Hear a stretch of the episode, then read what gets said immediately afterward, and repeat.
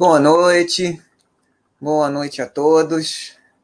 Estamos começando uh, um chat especial, cultural, de Natal, de Ano Novo, com o querido amigo Murilo Barquete, grande amigo é, pessoal, grande amigo da Baster.com, ex-colega é, é, moderador de finanças pessoais, músico, compositor, arranjador, flautista da Orquestra Sinfônica Nacional, Orquestra Petrobras Sinfônica e um dos sócios do Espaço Cultural Tocando em Você. Tem um trabalho maravilhoso e que daqui a pouco o Murilo vai também falar um pouquinho sobre esse trabalho tão bonito do Tocando em Você. Murilo, é, seja bem-vindo, é um prazer enorme poder estar dividindo é, esse chat tão especial aqui com os nossos amigos e deixo, deixo-os com, com você. Muito obrigado, Cenezino. A honra é toda minha. Eu agradeço o convite, é, é muito honroso da sua parte. É, e é um prazer estar aqui com você, estar aqui com o pessoal da Baster.com. Saudade de poder participar dos, do, dos, das transmissões da Baster. Então, um grande abraço para todo mundo e agradecer mais uma vez. E só, só acrescentar um detalhe assim, olha, eu já não sou mais músico da Orquestra Sinfônica Nacional, eu estou aposentado. Aê, saiu, né? Saiu. É, como diz o Baster, ganhando 13 reais por mês. que bom, que bom. É, pois é, não, é exatamente isso. É muito legal. É ótimo. Mas, assim, é... Então, é, a ideia que eu tive, né, para fazer esse chat, é como eu, é, o pessoal da Baixa já sabe, todo final de ano, né, eu postava uma coisa que é um, meio que um ritual meu, né, de toda toda época de Natal, né, é, passar o meu Natal com essa versão que nós vamos falar um pouco um pouco sobre ela, do oratório O Messias de Handel, né, que é um dos, um dos grandes hits da, da, da, temporada de Natal há apenas 278 anos. Né? Se tem alguma. Se você tem alguma definição de sucesso, acho que deve ser essa, né? acho que deve ser essa, né? Quantas coisas é, já desapareceram e todo Natal continua em todos os lugares do mundo sendo é, tocada é, ao vivo, é, hoje online, né? Com toda a proteção, ou alguém em casa escutando no celular, ou mandando um arquivo para algum amigo, ou numa igreja, né? Seja de qual denominação for, ou independente disso, é, algo que represente tão fortemente esse espírito que, que, que nos une, independente da, da religião que, é, que a pessoa tenha, ou se ela tem ou não religião, mas é algo que, que vai ao encontro daquilo que a gente tem é, é, em comum, né? com a origem, com, com a, aquela. É, como é que se diz? aquela vontade de, de você aperfeiçoar, de evoluir, entrar em contato com algo maior que você e que, ao mesmo tempo, é, estar junto com, com, com as pessoas, né?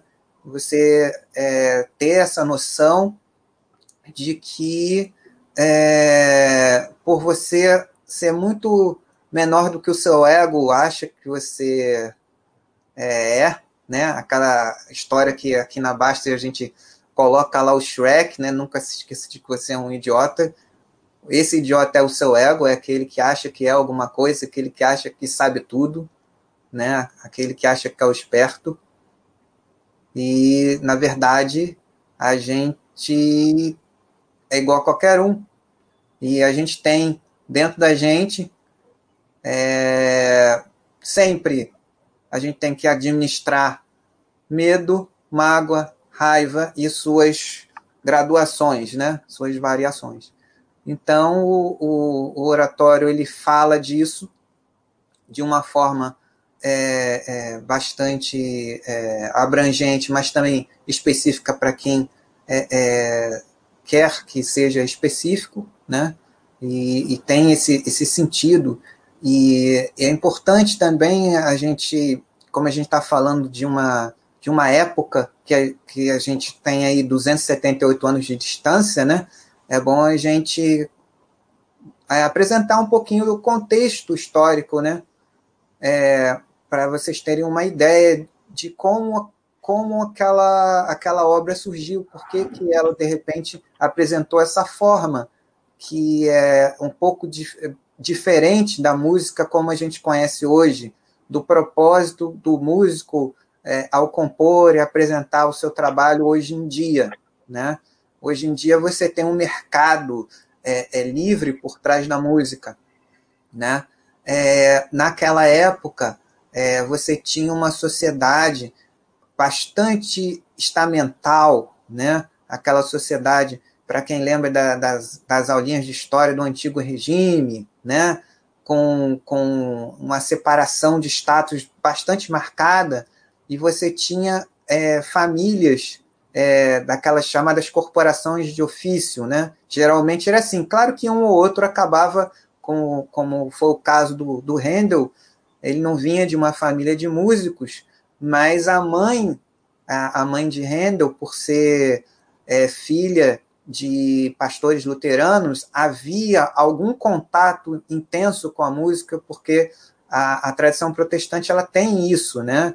Uhum. É, foi uma forma mais é, é, fácil de trazer as pessoas ao traduzir a Bíblia para o idioma que as pessoas falavam, escrever hinos que facilitassem que aquela doutrina é, é, espiritual que estava sendo é, é, estabelecida, que ela agregasse mais as pessoas, juntasse as pessoas, fizesse com que elas sentissem mais também o aspecto que, que só o texto e a pregação é, é, sozinhos não são capazes de fazer. Né? A gente tem isso em várias tradições, independente de, de, de onde for, a música com, com, com um papel essencial para elevar o, o, o, espírito, tirar você das suas preocupações e, e trazer sua concentração para aquela, aquelas vibrações sonoras, aqueles intervalos, aquela, aquele contexto é, é, espiritual com um foco mais elevado, né? No caso da música sacra, de uma maneira geral. Então, é, naquele o, o Handel ele nasceu é, em Halle, numa cidade da, da hoje Alemanha, né? Que na época que ele nasceu era dividida em vários principados, né? Separados. E ele nasceu ali, é, o pai dele era, era de uma profissão bastante é, popular na época, ele era barbeiro cirurgião. que legal, né? Não tinha é, anestesia, não. Você viu, o próprio cara que cortava o seu cabelo, fazia sua barba, ele também. É... e a gente reclama do SUS hoje, hein? Caraca.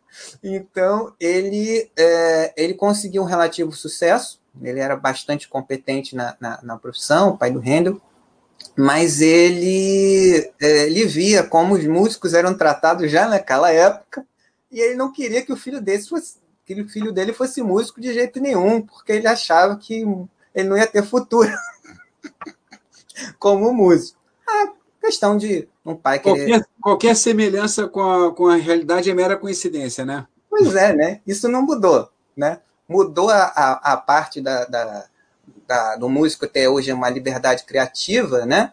Tem um mercado de música, mas a, o, o, status do músico como, como, como profissão, é, é, é, ou para, para muitos profissão, entre aspas, continua é, é muito forte. Né? Então, é, ele é, acabou, o pai, o pai do Handel acabou falecendo quando ele tinha 12 anos, e o Handel, ele, como ele frequentava a igreja com, com, a, com a mãe, ela, ele se encantou com, com, com os instrumentos que ele via na, na igreja, e ele, escondido do pai, começou a, a, a tocar órgão na igreja. E ele tinha uma facilidade absurda. E aí começaram a ver, não, esse menino tem alguma coisa ali. Ele tem que estudar música. E como, como essa pessoa tinha um certo prestígio, convenceu o pai do Handel a deixar o menino estudar. Mas naquela, ah, depois ele vai, ele vai é, é, ficar adulto e vai ficar, vai virar um hobby esse negócio aí para ele. Ele vai virar advogado, porque advogado é uma profissão, né, e tal, ainda é uma, uma, uma, uma profissão tradicional, né? Mas aí ele morreu, o pai dele, e ele, como já estava, já tinha se desenvolvido muito rapidamente, tinha superado os professores dele com uma, com uma velocidade enorme, e ele tinha que ajudar a mãe, ele caiu dentro. Ele ainda tentou fazer direito, meio que naquela, não, tem que fazer vontade do meu pai, mas obviamente ele não conseguiu. Ele seguiu o destino dele, né? Nasceu para isso. Então ele nasceu no finalzinho do século XVII, no mesmo ano que Johann Sebastian Bach, né? É um período, né? O século XVII foi um período da história da, da Europa muito complicado, com, com tremendas guerras entre várias nações. Né? É, a, o reinado do Rei Sol foi extremamente brutal, né? para ele conseguir manter todo aquele fausto que ele tinha, aquele o, o despotismo esclarecido, né? foi a custa de muito sangue e, e, e muitos conflitos entre várias é, nações europeias entre elas a, a, a, que foi a maior potência do século XVII, que foi a Holanda, né? E, e a Inglaterra, é, naquela também, já era, é, é, ainda não tinha a supremacia do, dos mares, né? ainda era a armada espanhola, ainda era, a, a meados do século XVII, ainda era maior, mas para o final do século, por conta do, do, do dos, da, de toda essa confusão de guerras, a Marinha Inglesa conseguiu, no finalzinho do século XVII, empatar ali com a Armada Espanhola, ficar bem parelho, né? Mas na própria Inglaterra, e assim, por que, que eu estou falando da, da, da, da Inglaterra? Porque olha que ironia do destino, né? O, o Handel ele começou a, a estudar é, e começar a frequentar as cortes com os amigos que ele ia fazendo, iam indicando, nossa, esse cara, olha esse menino, olha, vai lá na corte fulano de tal, procura o fulano e pô, tenta, tenta tocar lá um pouco com ele, mesmo que seja durante um tempo. Você tem seu emprego aqui, é, pede uma licençazinha de um mês, dois meses, vai lá para o outro, que é, isso ainda existe, não é, Murilo? algo, algo assim nas orquestras? Como é que é hoje?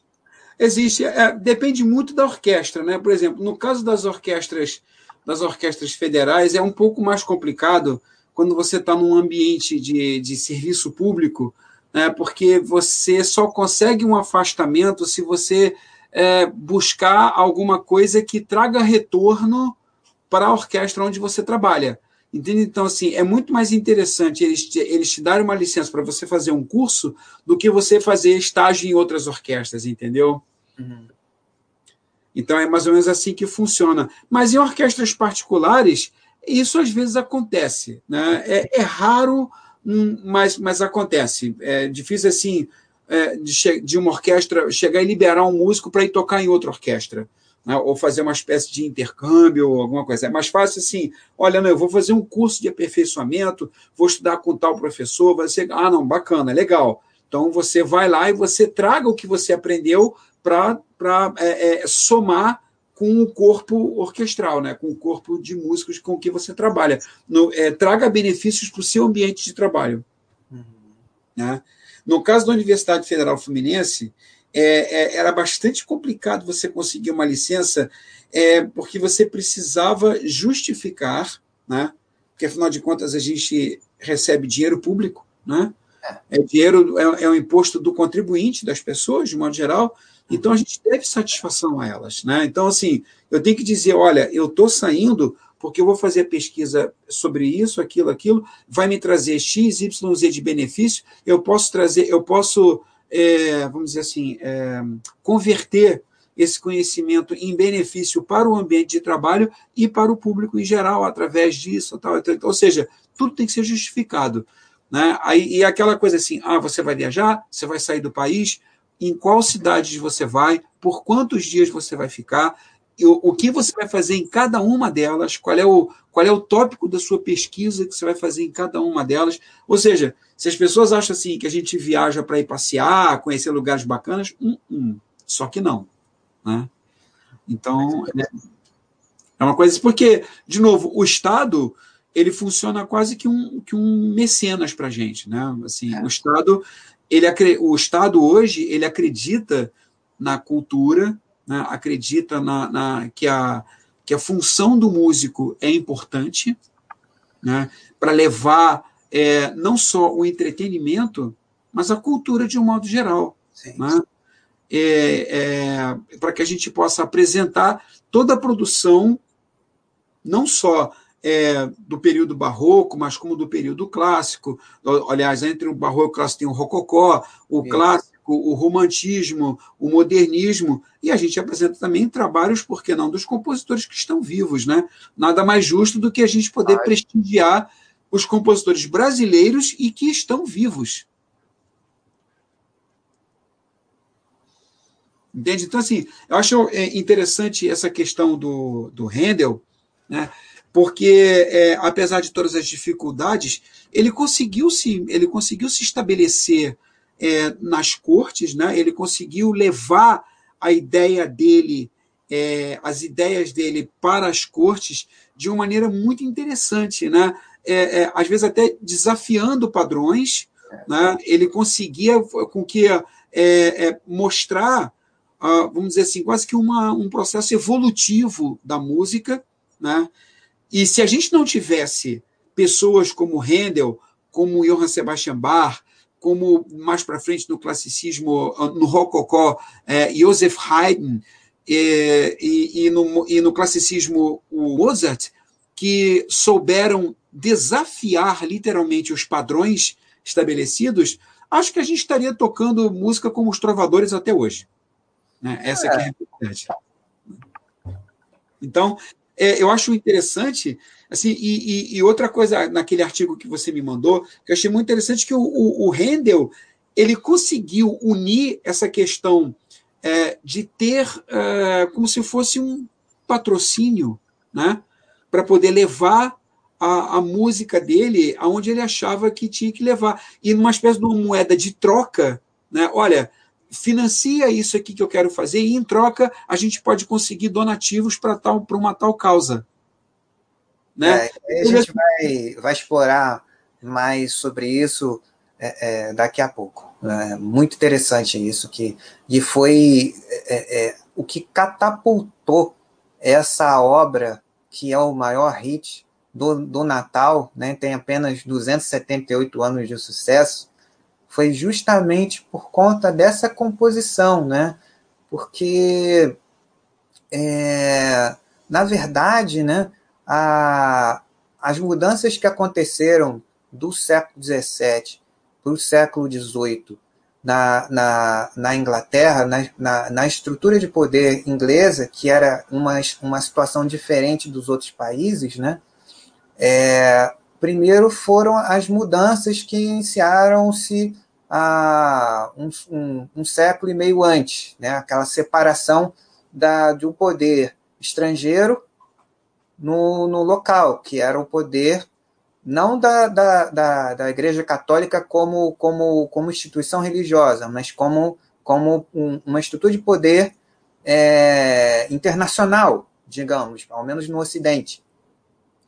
Então, aquela história de Henrique VIII, que separou a, a, a, a estrutura católica, nesse sentido que eu falei, em é, fortalecendo uma estrutura de poder nacional e criando é, é, adaptando é, é, é, valores religiosos a, a, a, esse, a, essa identidade nacional foi, foi o início de um processo que foi com as características próprias da, da geográficas, históricas da, da, das Ilhas Britânicas, né, fez com que eles desenvolvessem, forem, fossem desenvolvendo uma, uma, uma sociedade que foi se estruturando ali como, como o pessoal chama, né, a, o país dos pequenos lojistas, né? Então, o, os embriões do, do, do capitalismo como a gente conhece hoje começaram ali, né?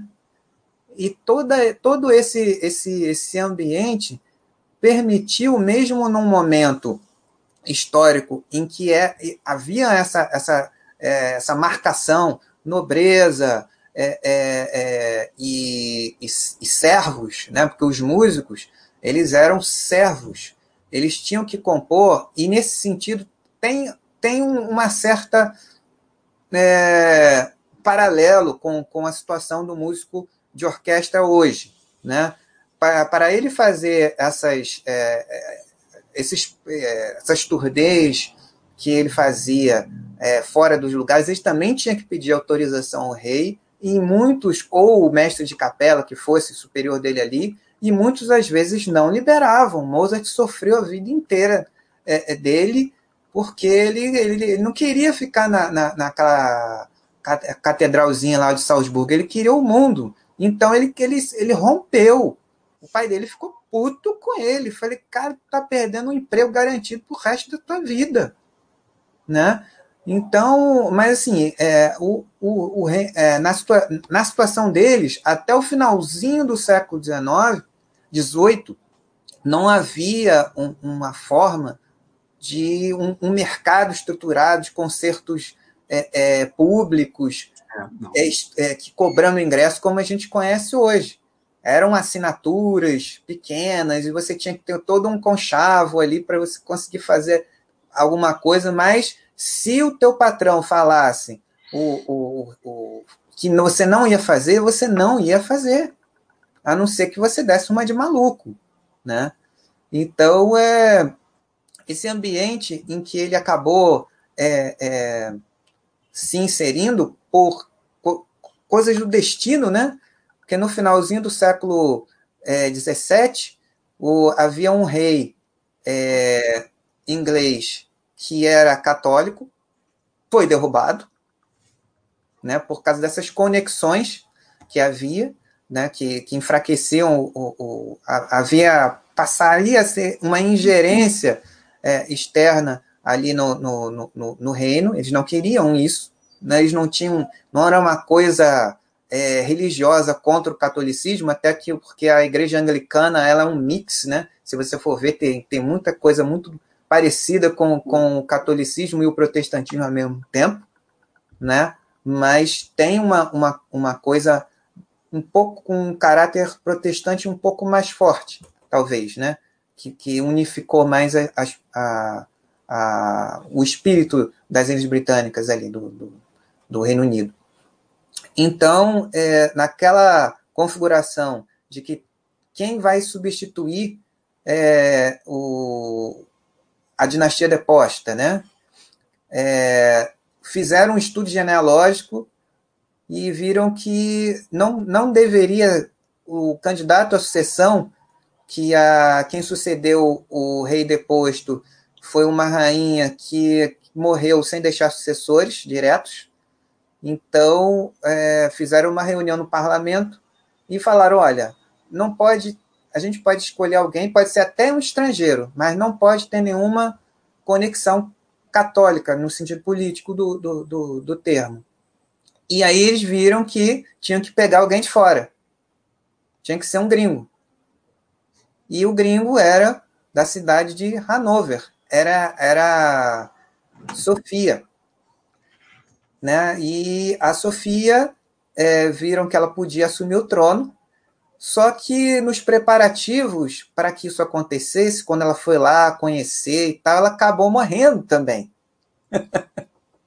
e aí, a pessoa que assumiu foi o primogênito dela, que, por coincidência do destino, era patrão do, do, do, do Handel. Ele trabalhava para ele na corte de Hanover. Só que quando tudo isso aconteceu, ele estava de licença, estudando por aí, e, e, e ele já estava meio chate, bastante chateado com ele, porque ele tinha expirado o período de licença. Né? Aí foi bastante engraçado, porque ele estava apavorado, porque, inclusive, antes disso tudo acontecer, ele já estava na Inglaterra trabalhando lá. E aí o cara chegou como rei da Inglaterra. Ele falou: Caraca, ele vai me mandar cortar minha cabeça. Tô ferrado. O que, que eu faço, né? Aí ele, ele pediu. É, reza a lenda, né? não se sabe qual, qual das versões é, é, é, é a verdade ou se é um misto das duas, não sei. Mas uma das lendas foi que é, era comum na época quando um, um nobre ele é, era fazer um, um, passeio de barco pelo, pelo rio Tamisa com músicos no barco tocando para eles, né? Era um, um, uma coisa assim bastante chique. Na, na é, é, vários nobres acompanhavam o cortejo do navio no rio Tamisa. Ah, que legal, uma orquestra tocando aqui no barco, né? E aí, é, uma das lendas diz que ele comprou, compôs a, a Water Music para fazer as pazes com, com o atual George I da, da, da, Inglaterra. Né? Essa é uma. E outra diz que é, um, um amigo em comum é, resolveu apresentar a ele uma música, uma composição nova, sem dizer quem era o autor. Aí tocaram, os músicos tocaram a, a, a obra, e no final ele falou: Olha, essa é uma obra de Handel e ele, ele dedicou essa obra a você. Né? Mas o resultado disso é que eles se reconciliaram e, e, e, essa relação, a partir dela, ele construiu a, a carreira dele e que com vários desdobramentos, né? É, que no finalzinho da história ele, ele tentou é, ele sempre foi um apaixonado pela ópera italiana, todas as melodias, ele estudou na Itália, né, com, com todos aqueles mestres daquelas grandes cidades italianas, e ele transpôs isso para a estética dele, né, o, os músicos é, que trabalhavam nos principados da Alemanha, eles tinham contato até geograficamente com, com músicos franceses, e de hum. vários outros lugares. Então, eles, eles tinham a capacidade de, de mescla de, de, de, estilos regionais desse, desses, desses países que alguns, muitos outros músicos não tinham. Né? É, por exemplo, o, o Arcangelo Corelli, uhum. que desenvolveu o Concerto Grosso, ele, é, ele criou a forma do Concerto Grosso, mas o Handel é, passou a, a, Ele estudou com, com, com Corelli. O Corelli era dos, dos maiores violinistas da época, tinha métodos de ensino de violino e tudo. Só que ele não conhecia as danças francesas. E o Handel tinha facilidade de, de adaptar os estilos, então ele, quando ele foi fazer, começou a fazer a série de concertos grossos, grossos dele próprio, ele misturou vários estilos de danças, né? Porque as músicas tinham esse aspecto de música de ocasião na época, né? Você uhum. receber é, é, cortes, ah, vou fazer um chá aqui para meu sobrinho, não sei o quê, vou receber fulano de tal. É, então eles criavam a música para aqueles é, é, para aquelas ocasiões. E geralmente eles gostavam de. tinham momentos para dançar, então eles tinham que é, compor vários tipos de danças, né? e ele acoplava isso aos concertos, né? É, e o, eu lembro de uma história, né? Também tudo é, que tem todo esse tempo, a gente tem que, é, a gente não sabe exatamente se era isso mesmo, mas conta a lenda que é, o Handel compôs, chamou o Corelli, porque o Corelli tocava muito bem, e o Corelli não conseguia entender aquela divisão da, da, da, daquela dança francesa, não me lembro qual era agora. E aí ele, o Handel tentou explicar para ele, tentou explicar, o cara não entendia. Não, tom, me dá esse negócio aqui. Ele pegou o violino, tocou ele, ah, tá, entendi. É isso, né? E aí é, toda a história foi acontecendo é, é, dele tentando trazer tudo o que havia de novidade que ele conhecia ao longo da Europa para o público inglês, né? Um, no, no momento em que a Inglaterra estava se preparando é, é, para, na, na, segunda metade do século XVIII, começar o processo da Revolução Industrial, ela estava caminhando uhum. para isso. Né? Então, tudo que havia de novidade, até por ser um, um reino estrangeiro, trazendo muita coisa diferente, né? uma proposta mais, mais sóbria, menos é, é, Fausto, né? que a Inglaterra estava também é, endividada por conta das guerras do, do, do, século anterior. Então, eles gostaram dessa, dessa postura. Uma, uma coisa importante que, que o George I fez também, por ser estrangeiro, ele não tinha muito, muita sustentação interna para impor a sua vontade, então ele, ele começou a, a separar um pouco mais os poderes, a conversar mais com o parlamento.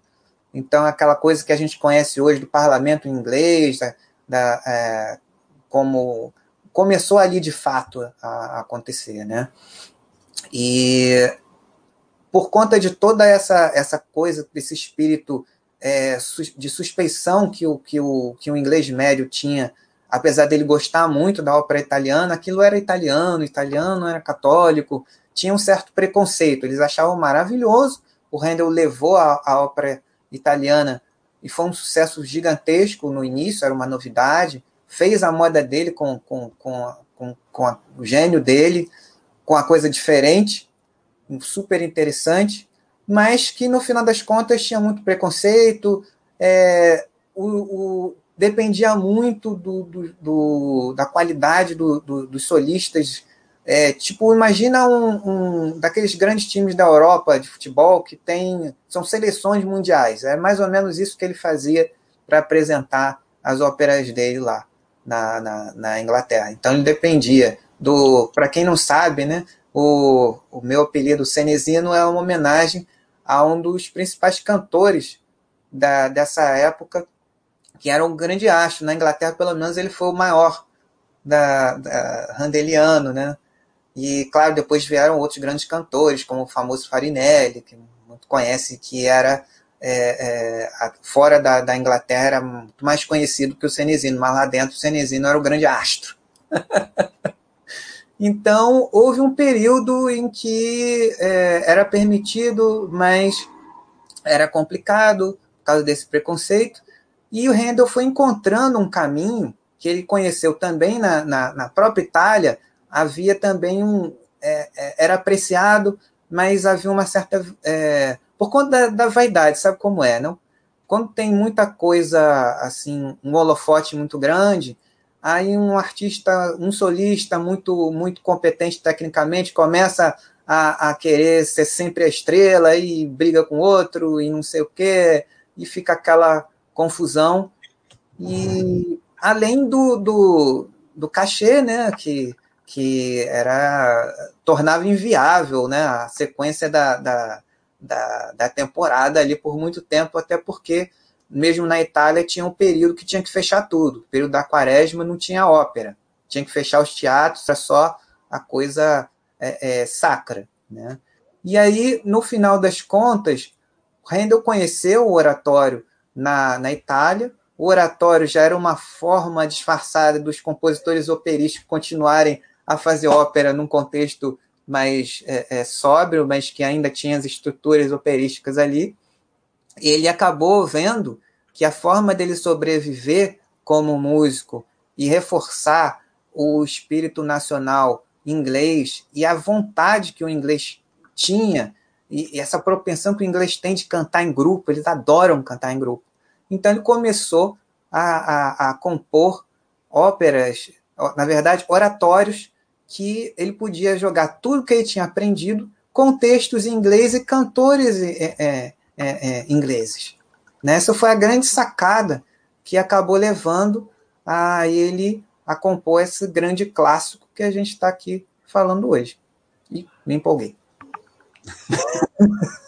Não, mas é, mas é, é uma história, é uma história muito interessante. E você é uma pessoa que domina plenamente o assunto, né, o, o, o Henrique. Então, é, é, é, conversar contigo é sempre uma aula de história, é sempre uma, um, um, um, enriquecimento de conhecimento muito grande. Você contou detalhes aí que eu mesmo desconhecia bastante, apesar de na, na escola de música a gente fazer é, história da música, e inclusive até estudar a parte social da a história social da música, né? É, é, você consegue aí enriquecer com detalhes muito interessantes. Você estava falando das, das danças francesas, né? As danças francesas que foram é, acrescidas às, às, às obras é, do restante da Europa são é, a gavotte, né? o, a, o bourré e a sarrabande. É. E a Courant? Courant, Gig. A Courant, tem, você tem também, que vieram depois, a Courant, né? o, a Gig. A Gig, na verdade, ela, ela, ela, ela só foi entrar na suíte francesa um pouco mais tarde. Entende? É, mas as três principais que você tem, que inclusive se tornaram movimentos de concertos escritos por compositores barrocos, são essas três. Né? Você tem a gavota, sarrabanda e o minueto. Aí depois, quando, quando foi estabelecida a, a suíte de dança, né, a suíte de danças, é que entraram praticamente todas as danças, né, aí você tinha o minuet lento, tinha a courant 1 e courant 2, né, e para e finalizar você ainda tinha a giga. Né.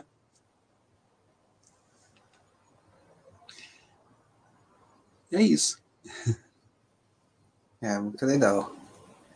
Deixa eu ver o que, que o povo está falando aqui.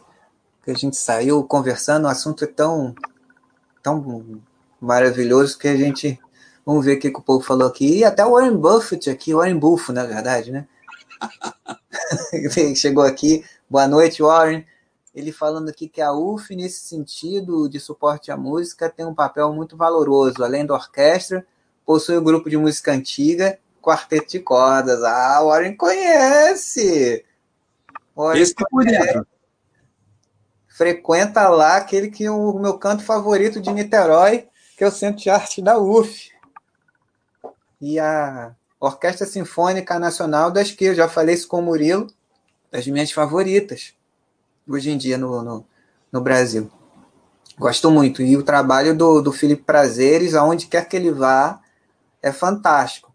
O que ele está fazendo agora, levando a, a, música orquestral, né, a linguagem orquestral, através do, de isso. Você pode usar a linguagem orquestral com qualquer é, melodia que você queira. Você pode arranjar para a orquestra e levar essa linguagem que, com certeza, está aproximando muita gente que não teve a, a, a, a vivência quando, quando criança, que de repente nós tivemos, né? Exato. Murilo seguiu um, lado mais profissional de orquestra, mas eu sou de, de fã mesmo, né? Porque eu sou apaixonado por isso, né? Foi uma coisa que eu, com criança, eu fui estimulado a escutar pelo meu pai, mas naquela coisa de os grandes clássicos e tal, né? Em fita cassete na banca de jornal, né? E aí depois eu fui escutando a Rádio Mac, que é uma grande escola. E aí teve um tempo, um tempo em que eu estava é, é, já na, na, minha adolescência, que eu estava assim doente em casa, não, não tinha como, como sair, eu passava, eu ouvia a Rádio Mac o dia inteiro, e aí eu resolvi fazer o seguinte, ouvindo aqueles programas didáticos sobre o, o, os períodos da música e tal, eu resolvi fazer o seguinte: eu vou tentar descobrir qual o estilo que eu tenho mais identidade. Eu vou fazer assim: eu vou ouvir e as músicas que eu gostar, eu vou anotando o nome do compositor e depois eu tento descobrir em qual período é. Aí eu vi, caramba, a maioria dos, dos compositores que eu gosto são do, do, do, do período barroco clássico.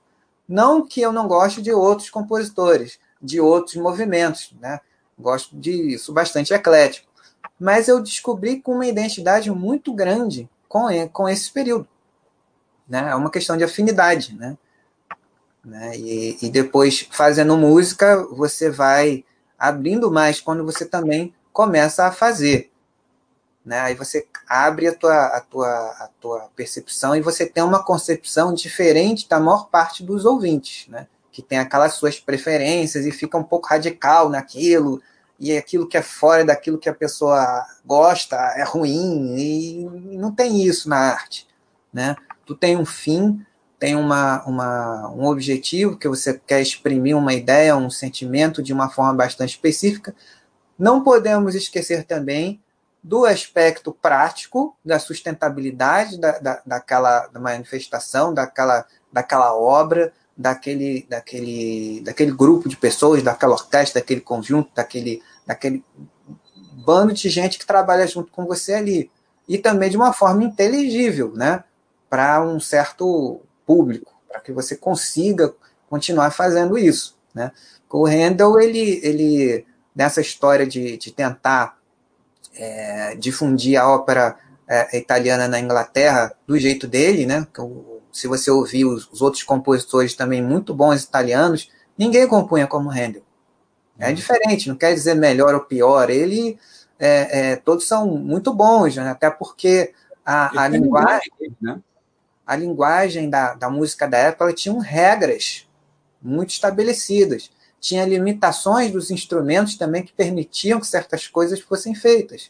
Por exemplo, a, a, a gente tem hoje uma, um diapasão de 440 Hz. No período barroco não tinha isso. Né? Você tinha é, cidades que você tinha um diapasão de 415, outra de 410, uma de 420, 430. Não era 440 padrão como hoje a gente tem. Né? E também havia aquela coisa do, do, dos instrumentos, os instrumentos de teclado, antes do, da, da, do temperamento, daquela, daquela coisa das experiências de bar com, com o cravo bem temperado, das modulações, você tinha é, é, instrumentos de oitavas, assim, você tinha que ter, tipo, como são os instrumentos de sopro, né? Você tem o, o sax, né? Por exemplo, tem lá o sax barítono, o sax alto, o sax tenor, o sax soprano, né? Você tinha, em algum período, você tinha é, é, instrumentos assim é, com essa limitação, coisa que foi se expandindo ao longo do período, né? Também você tinha uma coisa muito interessante, né? Hoje a gente uma, uma herança do século XIX é aquela coisa do, do da sala de concerto quase como uma, uma, uma igreja, não? um negócio sagrado que com, nos últimos tempos tem, tem mudado um pouco, mas ainda tem um pouco essa visão, não, tem que quase que ir de uma roupa mais formal, tem que ficar calado, não posso aplaudir, eu estou emocionadíssimo aqui, estou chorando, mas eu não posso aplaudir agora, só posso aplaudir no final. E aí e a, a, os concertos na, nessa época do barroco eram uma, uma zona, cara. Era uma zona. E, e as óperas, assim, é, elas já tinham, claro, todas, elas já tinham um, um, um enredo, uma história, é, mas assim, a própria mecânica do, do cênica do espetáculo ainda era rudimentar. E os instrumentos eles não tinham a força e amplitude que passaram a ter a partir do século XIX, aquele piano como hoje a gente conhece, com uma, com uma tessitura enorme, com um som forte, grande, os pianos de cauda, orquestras grandes, com, com feitas de materiais, com instrumentos que, que, que produziam sons com maior volume. Era tudo menor nessa época, né? Então você tinha nos teatros um ambiente é, de tipo balada, né? Os caras iam lá balada, ficavam lá conversando, namorando, fazendo sabe-se lá mais o que, tinha altas histórias que aconteciam ali, altas intrigas ali, de todo tipo. E a, as pessoas só calavam, só paravam e faziam silêncio quando grandes, os grandes solistas iam cantar. Porque aí todo mundo calava. Parava porque uma coisa muito interessante que havia na, na, na música barroca, e a própria, o Murilo é, é, pode falar isso melhor para vocês, explicar com, com mais detalhes, é que a própria notação, a própria escrita deixava um universo para o, o intérprete inter, é, é, improvisar. Improvisar, isso. Era esperado que os intérpretes improvisassem. Era isso que é, chamava a atenção das pessoas e as mantinham assistindo. Ninguém sabia exatamente o que ia acontecer, mesmo que fosse a mesma obra. Ah, agora vai ser o fulano de tal, vai ser ah, o solista hoje é o Cenezino, ah, outra é o, sei lá, o Farinelli, outra é o, é, sei lá, Pacchiarotti, ou então a Faustina Bordoni, ou a Cuzzoni, seja lá quem for. Então, era uma coisa frenética. E o solista ele podia fazer o que ele quisesse. Ele chegava e começava a cantar uma área, no fundo, aí no meio ele falava o seguinte: ah, eu vou usar aqui umas, uns artifícios que eu tenho aqui, umas técnicas bizarras que eu vou inserir nessa peça para o público ir abaixo. E eles, às vezes, colocavam coisas que não tinham nada a ver com o texto original mas eles faziam o show deles, depois voltavam para o personagem, né? E aí aconteciam coisas como a clássica, a clássica é, é, momento em que você tinha dois antagonistas na peça, que era o, isso já em Londres, né? O Cenezino e o, o Farinelli, que eles se odiavam os personagens, mas aí o Farinelli ele foi fazer, ele cantou uma ópera de um jeito tão impactante, tão emocionante, que o Cenezino esqueceu do personagem, saiu correndo e abraçou o, colega, porque ele ficou emocionado com, com o que ele trouxe de, de, de, de emoção para ele e para todo mundo. Né? Tinha isso, né? que uma, uma, uma coisa que o Handel fez e que tornou essa, essa versão que eu tanto gosto do, do Messias importante é que, como o Murilo estava falando no início, é, a, o surgimento dessa instituição filantrópica de ajuda aos órfãos na, na, em Londres, o Foundling Hospital, essa, essa ação é, é, filantrópica que, que inovadora, espetacular, que juntou uma série de, de, de artistas para que eles faziam duas coisas, era um jogo muito interessante, porque ao mesmo tempo não havia em Londres na época, não existia galeria de arte, né? Por exemplo, para pintores, não tinha isso. Então muitos cediam sua, suas obras e assim eles traziam é, pessoas que gostavam dos seus trabalhos para contribuir com, com, com, com os órfãos, né? com, com o trabalho daquela instituição. E, e Handel, que sempre ao longo da vida foi uma pessoa muito generosa, ele abraçou essa, essa causa do, do, do Foundling Hospital e ele já tinha é, composto a, o Messias, né, porque todo esse período de ópera, outra, no, outro chat, no outro chats, porque é muito assunto, eu posso, de repente, explorar mais esse lado é, é, dele. Né? mas para a gente também não, não ficar aqui para sempre falando, né? É, e se aproximar mais daquilo que a gente ainda vai mostrar aqui, conversar com vocês, é, nesse período que é, ele decidiu que é, a, forma que ele ia explorar é, a, a música vocal dele seria o oratório, né? Ele compôs o, o Messias, estreou é, em Dublin em 1742, né? E não teve assim um sucesso imediato.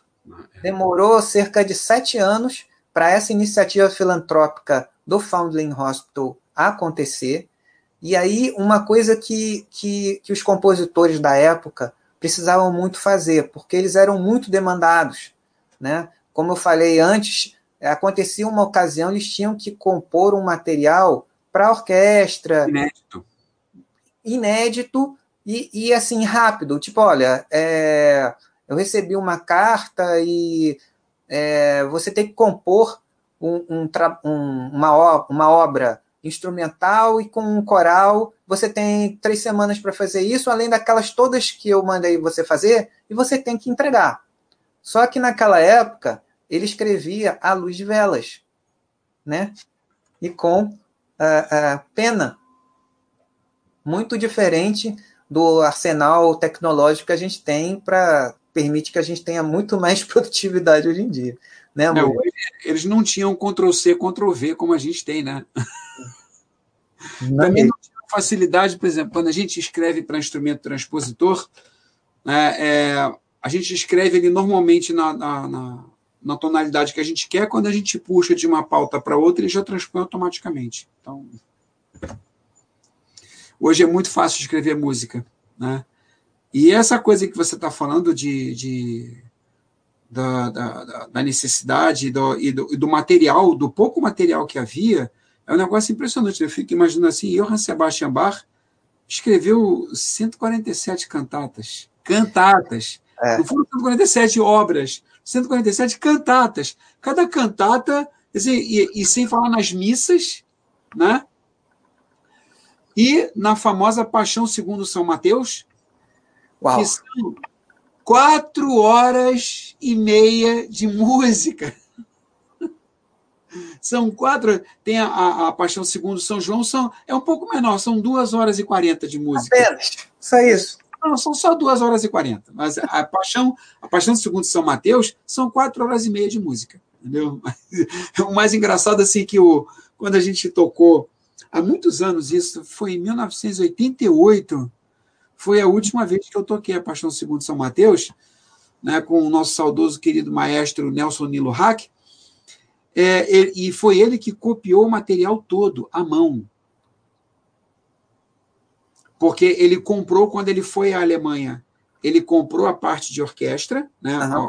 a, a partitura que tem todos os instrumentos, e depois ele separou instrumento por instrumento à mão. Caraca.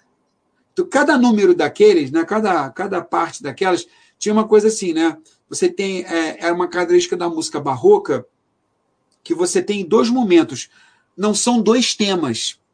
Né? A música barroca ela é monotemática, ela só tem um único motivo. Né? Você tem um motivo que a gente chama de motivo principal, e depois você tem uma pequena variação desse motivo, ou variações maiores, e depois você volta para o motivo original de novo. Né? Para você não ter que escrever tudo outra vez, o que que o. E normalmente, como eram danças, né? e a dança você tem essa coisa do você tem essa. É, é, quer dizer, não é que eram danças, eram, eram, eram melodias oriundas né, com a forma da dança. Né? É, é, você tem é, o que a gente chama do, do refrão e o estribilho, sendo que o refrão repete, o estribilho depois volta e repete, aí depois volta para o refrão de novo. Aí você vai lá para baixo, onde você tem a variação ou do estribilho ou do refrão, e depois você volta do início com todas as repetições. Então, era até engraçado assim que depois da gente tocar 248 números, né, 248 pequenas obras, é, você chegar lá no final, você tem escrito lá assim, da capo, quer dizer, do início com todas as repetições. Aí você fala assim, uau, depois de quatro horas e meia eu tenho que voltar tudo do início com todas as repetições, quer dizer, mais quatro horas e meia. Né? Gente, é, é, é, são situações assim bem, bem engraçadas. Você citou uma coisa a respeito é, de como o trabalho hoje, que o Felipe vem fazendo um trabalho muito interessante, que é de poder levar a linguagem orquestral às pessoas através da música dita popular. Eu não acredito que exista isso. Música, para mim, é música. Não, música, é, música é música. Música é música. Essa é uma coisa de música popular e música erudita, essa é uma, uma divisão, é, é, desculpa, idiota. Tá? Pois é, é a gente está falando justamente de, de, de, uma obra que é popular há 278 anos. Pois é, não, e é aquela coisa assim, né? Os populares que viraram grandes clássicos e os clássicos mais populares. Exato. Né? Aí o que, que acontece? É, é, tem uma dança que, que foi, inclusive, é, no período clássico, foi acrescentado a forma concertare, né, ao concerto, que é o rondó. Né? O rondó, ele vem do quê? De onde vem a palavra rondó? De ronda. música de roda, né? onde você tem essa estrutura de verso e estribilho muito bem definida. Né? E, e vários compositores, tanto compositores do rococó como compositores do, do início do classicismo, tiraram proveito demais dessa, do, do rondó. Né? Então, esse era um outro detalhe. Você também, eu queria também só acrescentar um detalhezinho a respeito do que você falou do sistema temperado, só para a gente poder ilustrar é, mais ou menos como é que a coisa funciona. Né? É assim, é, é, Pitágoras, lá na Grécia Antiga, ele pegou uma corda e ele foi dividindo essa corda em partes. Né? Ele percebeu que cada vez que ele ia dividindo, ele ia tirando é, é, sons de alturas diferentes. Né? A corda vibrava mais depressa, mais rapidamente, produzindo sons de alturas diferentes. Ele então ele estabeleceu razões matemáticas para cada comprimento de corda, criando o que a gente chama hoje de escala musical. Né? Então, ele colocou numa ordem decrescente de tamanho, mas crescente de altura, que à medida que a corda vai diminuindo de tamanho, o som vai ficando mais alto, mais agudo. Né? E aí o que, que acontece? À, medida que ele foi dividindo, ele foi percebendo que dava para encaixar os sons entre uma corda e outra, né? que seriam o que a gente chama hoje das notas alteradas. Só que você tinha, por causa dessa razão matemática que você foi, você foi dividindo a corda em. Porque você, quando você divide ao meio, não tem muita escapatória. Os, o, as duas partes são iguais. Mas e quando você divide em um terço, por exemplo, né, você tem um terço e você tem dois terços. E quando você divide em, é, vamos dizer, uma, uma, fração maluca aqui, 13 por, 13 por 16. Né? Aí você tem 3 por 16 do outro lado. E isso vai causando. É, foi, ele foi fazendo isso quase que infinitamente, e ele não conseguiu chegar ao que a gente chama de, de, de, de dois sons semelhantes, de alturas diferentes, porém é, é, de semelhança auditiva. Eles têm alturas diferentes, mas tem semelhança auditiva, como se fosse uma espécie de um encaixe. Né? Ele, ele, essas divisões de corda foram ficando tão tão assim matematicamente é, é, com frações tão inexatas, com razões tão tão sem razão, que ele chegou num ponto que ele não conseguia mais chegar nessa espécie de encaixe de fre das frequências, né? Que uma nota se encaixasse na outra. E foi aí que quando ele organizou, ele percebeu que entre uma corda e outra, ele conseguia colocar quase que sete cordas com sons diferentes. Né? E aí ele dividiu essas, essas, essa, ele pegou essas pequenas subdivisões que ele chamou de comas, né? E você teve, olha, se a gente tem duas notas, sete entre elas, nós temos no total nove notas, né? Então você tinha as notas que eram é, sustentadas, sustentadas de suspender, né? De, de sustentare e as, e as notas que eram é, é, abaixadas. E ficava aquela coisa, e ficava a diferença. Então a gente tinha uma, duas, três, quatro de sustentada e uma, duas, três, quatro de abaixadas. O teclado do cravo, né, que não era que não era temperado, ele tinha duas alturas.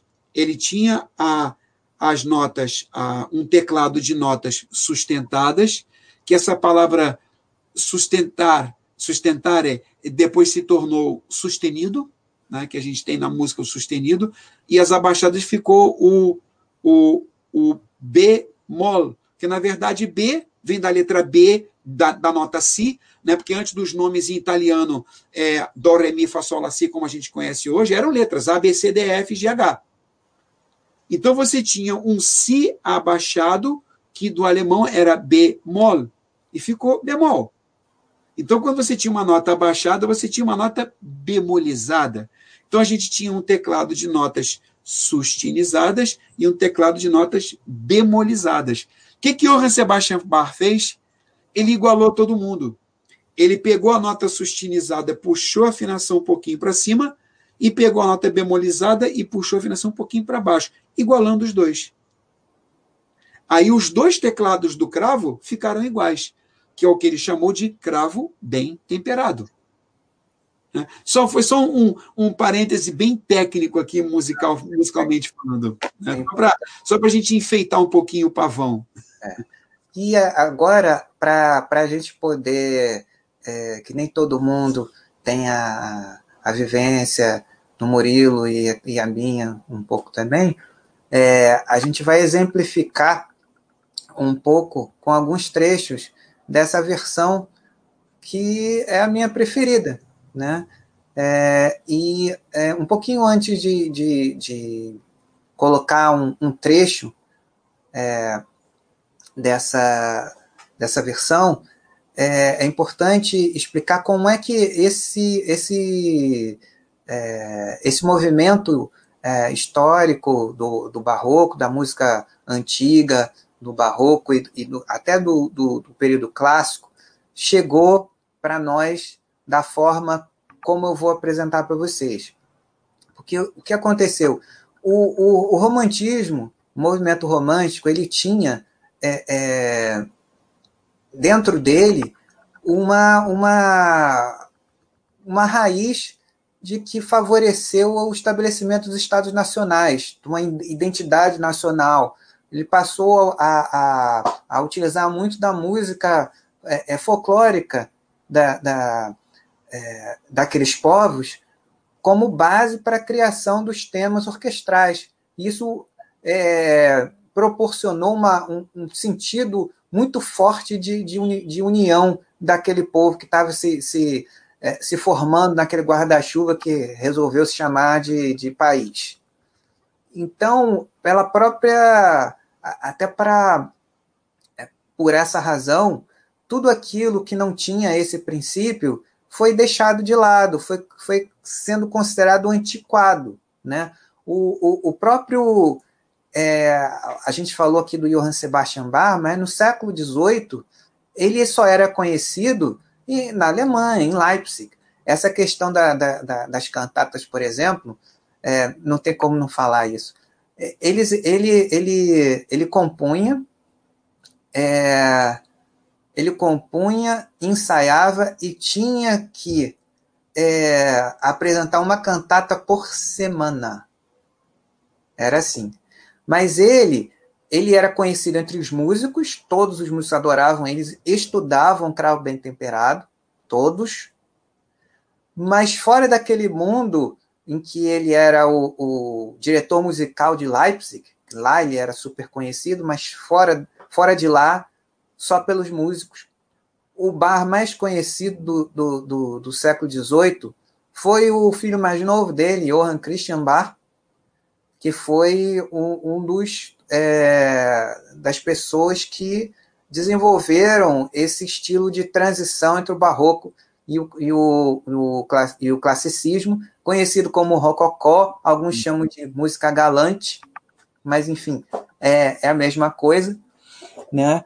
Então, o, toda a música de Johann Sebastian Bach, ela só passou a ter o valor que ela, que ela tem hoje quando Mendelssohn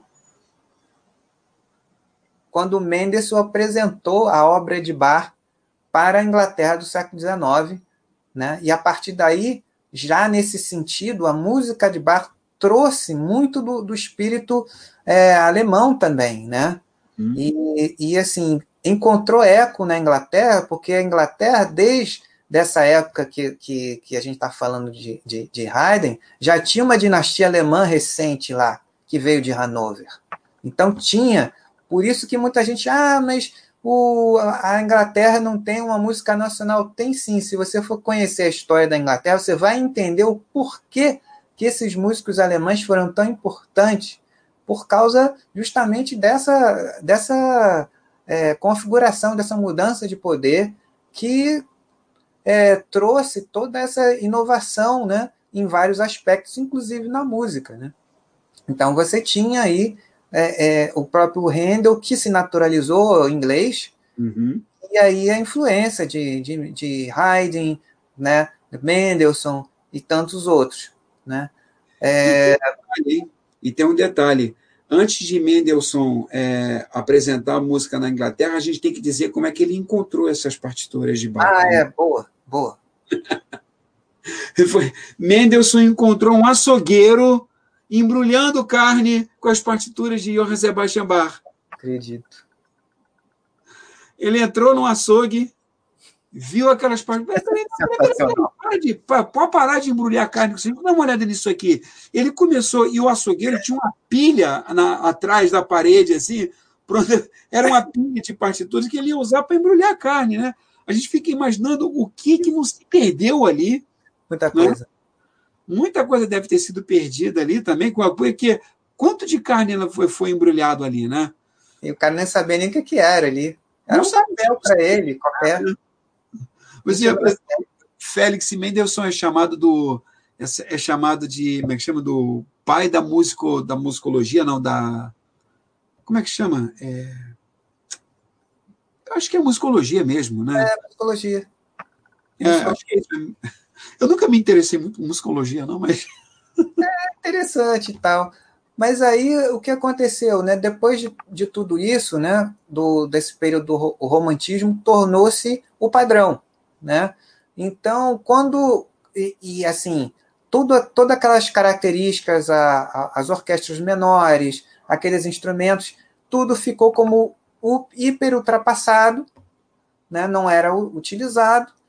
Então, é, quando eventualmente uma, uma obra desse repertório era apresentado até meados do século passado, até 1950, 55, era apresentado com a linguagem romântica. Então, é, assim, não que seja errado, né? É, você pode fazer isso, mas só que, que muitas dessas obras elas, elas têm uma característica muito específica e, e escolhas muito particulares estéticas que o compositor é, é, estabeleceu para que ele pudesse expressar aquilo que ele queria. E que com um universo sonoro que não existia na época barroca, descaracterizava muito a, a, aquele, a, a obra. Né? Então, é, ficava não tinha tanto apelo, né? perdia-se ah, também o apelo é, e o público ah, essa, ah, não gostei disso aí não, né? Então. E aí, é... e aí Cenizino, cabe assim mais alguns detalhes técnicos que eu gostaria Vai. de acrescentar, que é o seguinte, por exemplo, é, você falou nessa questão da sonoridade dos instrumentos, é importante ressaltar que, por exemplo, na época do Barroco, né, lá no século XVI, século XVII, o violino ele era construído, as cordas do violino eram de tripa. Né? Hoje, as cordas são de aço. Ah.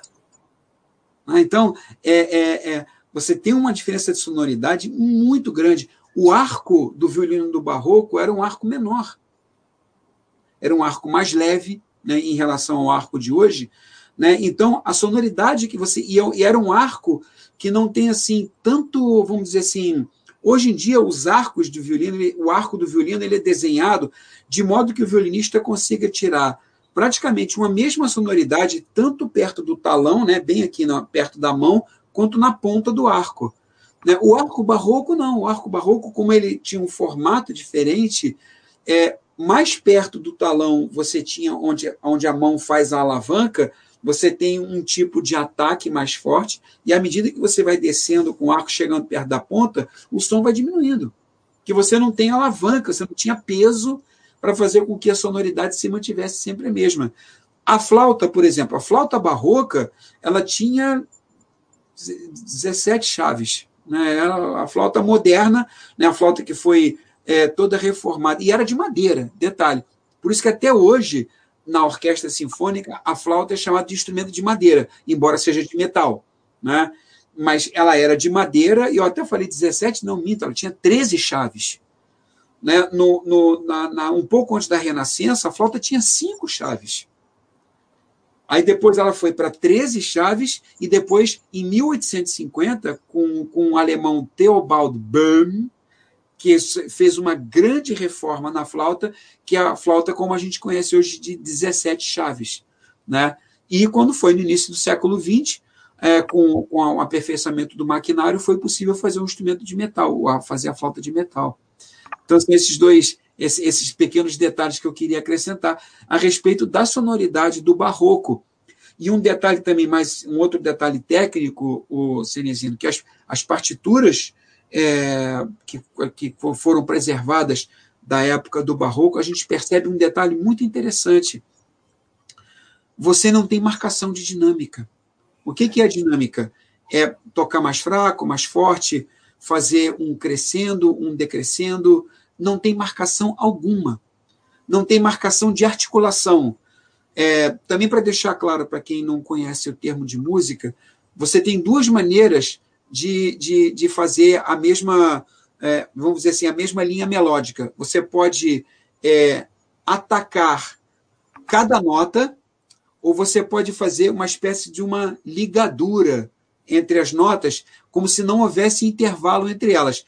Eu vou é, me atrever a cantar para fazer a diferença. Então, as notas destacadas né? Elas ficam assim, a, a, a, a, a, a, a, a, a. E as notas ligadas, elas fazem a. Não existe intervalo entre elas. Então, essa é a diferença. E isso, na notação musical moderna, tem um símbolo é, é, que é uma espécie de um pequeno arco escrito é, em cima das notas, dizendo que aquela segunda nota está ligada à primeira.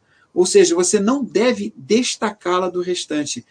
Esse tipo de marcação também não havia nas, nas, nas partituras barrocas. E o compositor barroco, a, respeito até do que você falou da questão do improviso, o, o, o improviso ele já começava com quem ia tocar o cravo, né? porque o compositor só escrevia a mão esquerda. É. E debaixo da mão esquerda, ele escrevia cifras em formas de número, né? não, são, não são as cifras que a gente conhece hoje, mas são, são números indicando qual acorde o intérprete deve colocar em cima daquele baixo que o compositor escreveu. Agora, se ele coloca a cifra, o, o, o, intérprete lê a cifra e consegue identificar qual acorde. Agora, como ele vai montar o acorde, é com ele. Exatamente. E o, o, o intérprete ele está à vontade para acrescentar outras notas, que a gente chama de notas de passagem entre os acordes, criando quase que uma composição própria. É, é, é muito interessante. É interessante você ouvir interpretações é, atuais de músicas barrocas em que e quando você pega dois intérpretes diferentes, você fala, puxa, são duas músicas diferentes. É. Né? É um negócio impressionante, é muito interessante. É bem legal. Então, assim, é, o que aconteceu é, pegando é, todo esse, esse, esse, conteúdo que o Murilo trouxe para a gente, né, que enriqueceu bastante, né, é, acabou acontecendo, como consequência da, da, daquilo que a gente estava falando, que surgiu um grupo de pessoas que teve o interesse de resgatar a, a música barroca e trazê-la mais próximo da, para, o, para, para os músicos e para o público da experiência que era é, quando elas foram escritas. Então, é, o período em que mais foi possível fazer isso foi justamente o período barroco. Por que isso? Porque haviam mais registros a respeito registros de como eram construídos os instrumentos, é, é, com desenhos, com especificações técnicas. É, então, pass, passou-se a construir réplicas desses instrumentos e fazer toda uma pesquisa bibliográfica na, na, nas, nas, bibliotecas de vários conservatórios, escolas de música, ou até por acidente, como o Murilo falou a história aí do Mendelssohn, né? que, como ele descobriu uh, a música de Barnum. Então, é, eles passaram a, a criaram um movimento chamado é, música historicamente é, documentada ou performance historicamente fundamentada, que foi é, é, fundado lá no, no, final dos anos 50 pelo Christopher Hogwood que, e pelo Nicolau Harnoncourt. E depois seguiu-se uma série de pessoas, que músicos que aderiram a esse movimento, e o Christopher Hogwood é justamente o coordenador dessa, dessa a versão que a gente vai conhecer alguns trechos. E todos os músicos que solistas e, e, e é, é instrumentistas e, e, coralistas, eles fazem parte desse movimento. Então, algumas características que a gente vai ver é, agora vão exemplificam tudo aquilo que a gente falou aqui, que é, é para quem é músico ou para quem mesmo que também é músico, mas não está acostumado com a linguagem é, é desses estilos, é, a princípio fica um pouco é, meio alienígena isso tudo que a gente falou, mas com, com um exemplo que eu vou botar agora, acho que vai clarear bastante para vocês. Então, é, uma das características, é, assim, não havia na, no oratório em geral, não havia muito essa, essa coisa. É, primeiro, pelo próprio objetivo, né? Geralmente eram textos bíblicos, então tinha uma certa sobriedade maior, não era uma coisa tão fogos de artifício como eram outros espetáculos em que você até esperava isso, né? Você tem um, uma coisa a, a, mais ali, tem um texto, no caso do, do, do Messias é, e dos oratórios em geral, eram adaptações de textos bíblicos, né, configurados dentro da, da, da estrutura e da composição. O que Handel deixou no, no, no, no, como testamento do Foundling Hospital, ele, ele passou a anotar padrões que os solistas, padrões de improvisação que os grandes solistas que trabalhavam para ele faziam. Então ele anotou os padrões, deixou escrito. Então o Christopher Hogwood teve acesso a essas anotações e através dessas anotações ele orientou os solistas para que eles fizessem algo muito parecido com a experiência que o público é, tinha na época é, é, das apresentações originais. Foi algo bastante interessante. Até a fonética da, da, das palavras, pra, porque assim o canto barroco, ele, pela própria estrutura, como o Murilo explicou para a gente, da, da notação, ele é um, é um canto também muito improvisado e com uma característica bastante instrumental também. Né? Isso é algo muito interessante do, do, do, do, do canto barroco, né? E, então vamos lá, vamos ao exemplo, né? É, vou botar aqui. Inclusive, é, uma das símbolos desse, desse movimento da, da, da música historicamente fundamentada é uma das intérpretes que eu vou mostrar aqui para vocês. Aqui. Na verdade, são dois solistas aqui, né? Um é um recitativo e depois o interessante é que um, é um baixo que começa, um baixo barítono, uma voz mais grave, mais grossa, que começa fazendo o recitativo, e ao invés dele mesmo continuar com, com, com fazendo a área, né, o solo é, é, que esse recitativo é, introduziu, aparece um outro personagem, né? Começa com David Thomas, que é, que é esse baixo barítono, e depois entra um soprano, fazendo a área, o solo.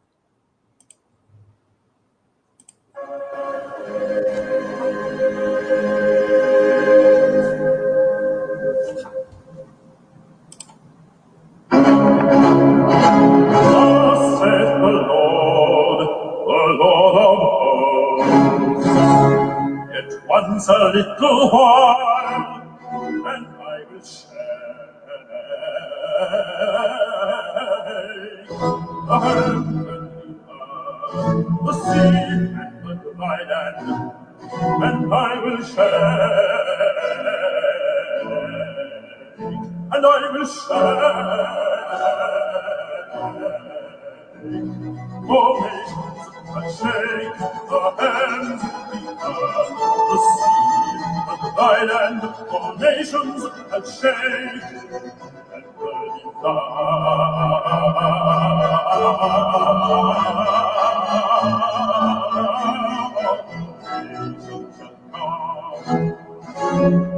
Lord whom seek shall suddenly come to his temple in the messenger of the covenant will he delighted.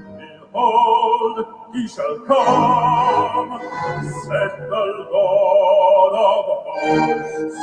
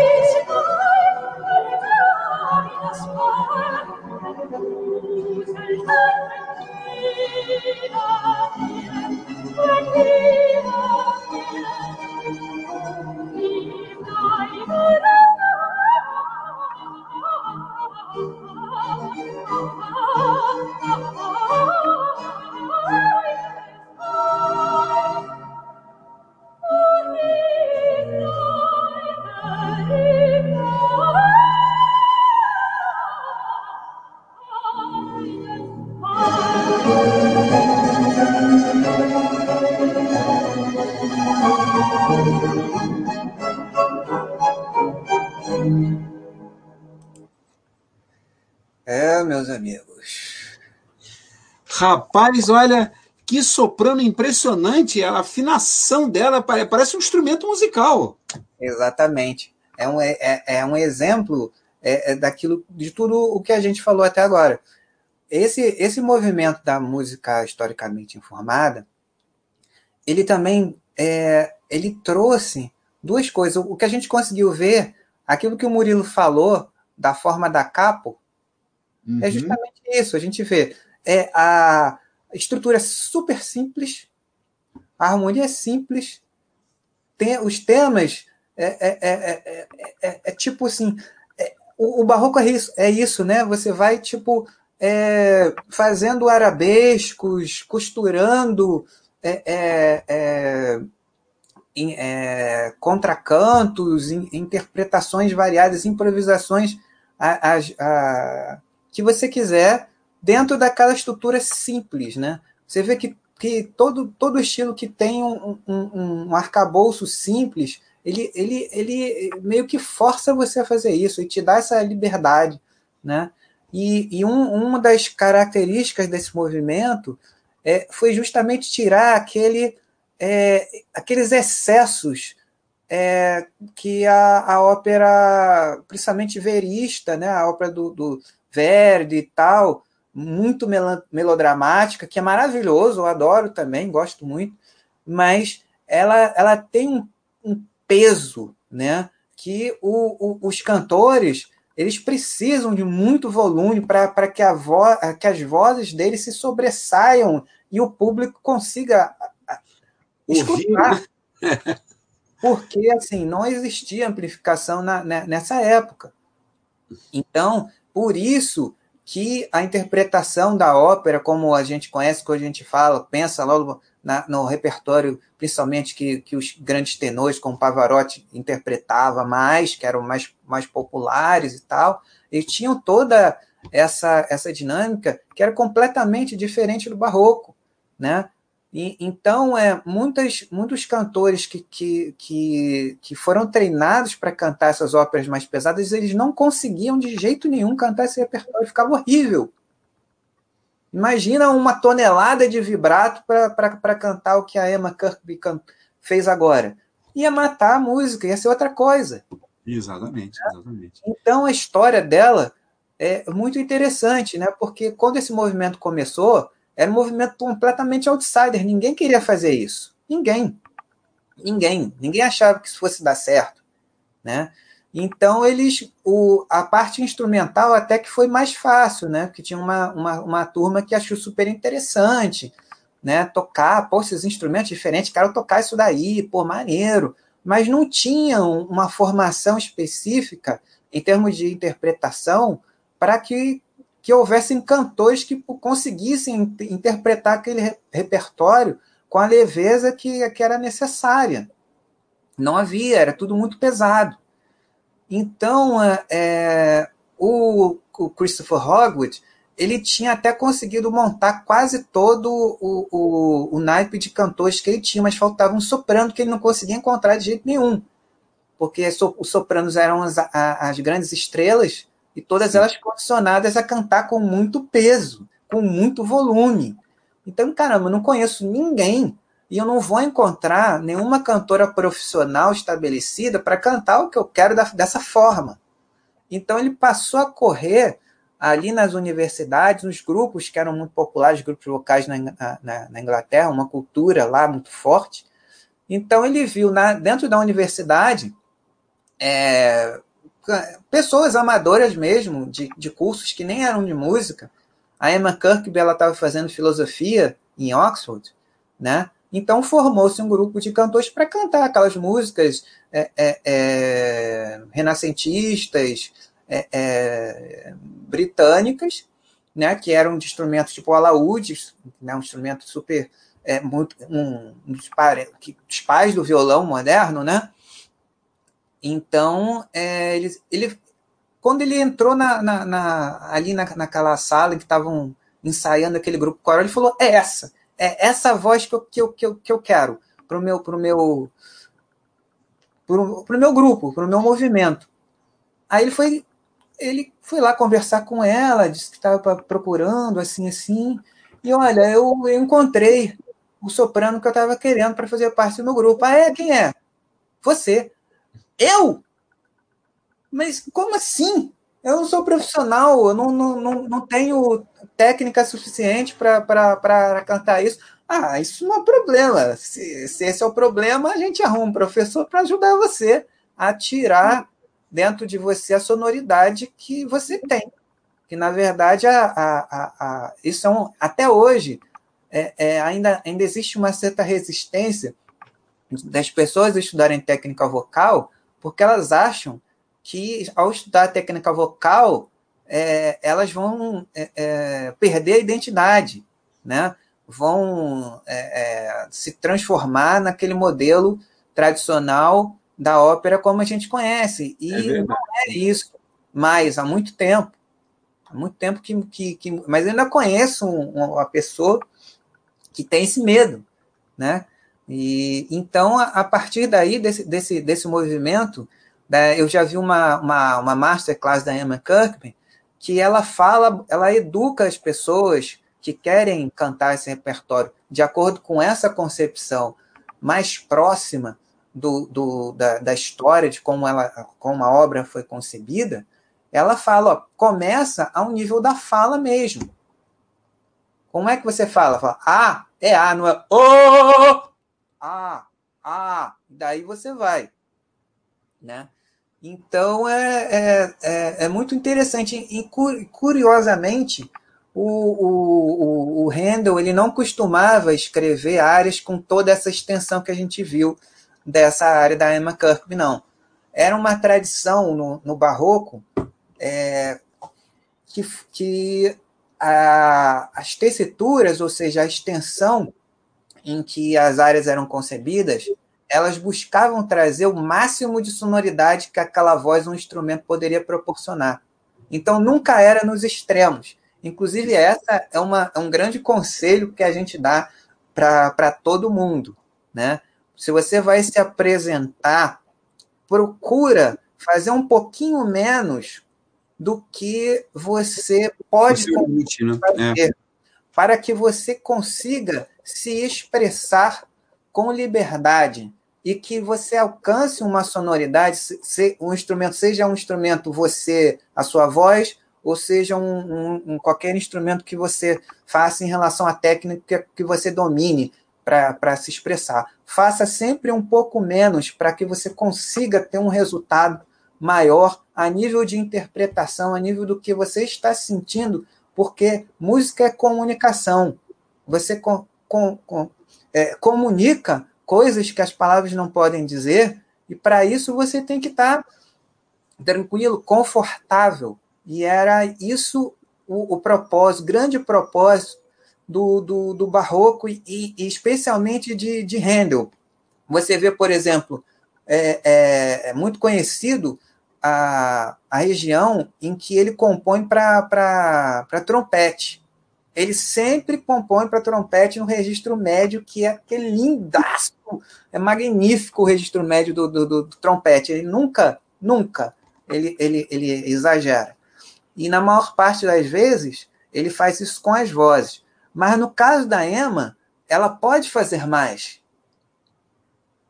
Ela, o que ela apresentou aqui, ela apresentou como a gente viu com, com maior tranquilidade possível. Né? Sim, sim. Mas é, e, e, outra e, e, assim o próprio baixo também é, esse que a gente viu, o David Thomas, maravilhoso também, né?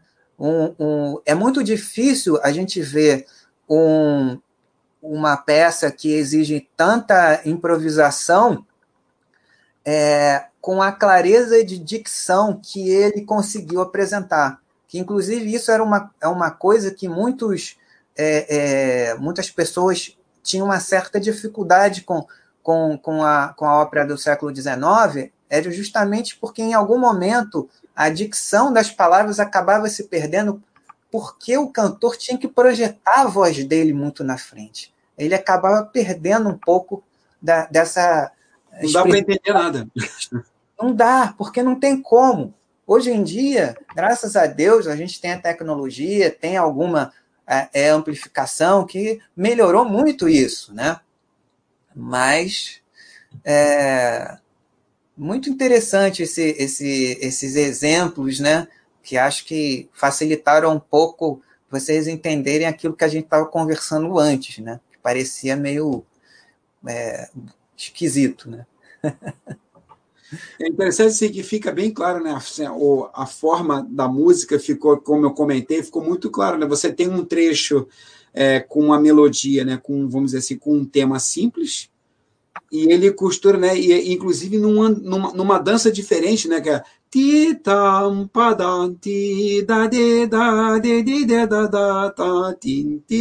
A gente pensa claramente em três, né? Um, dois, três, é. um, dois, três, um, dois. É quase um siciliano, né? É. Agora, quando chega lá na parte mais rápida, a gente já, já pensa uma coisa mais de dois tempos, quase de binário. Um e dois e um e dois e então então e depois quando termina essa parte volta lá para cima de novo. Então a música barroca ela a estrutura básica dela é essa. Justamente. Muito legal. E vi também assim você viu os, os arcos do violino como são diferentes é justamente. O Aquas é totalmente diferente. Tá é, até, é, até a tela, tá até aqui para a gente ver. É, o arco. Tá tela, exatamente. É.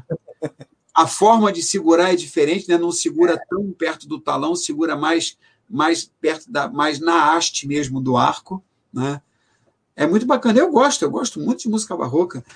É, é, inclusive o barroco ele foi muito profícuo para flauta, né? Coisa, eu, o barroco, o classicismo, assim.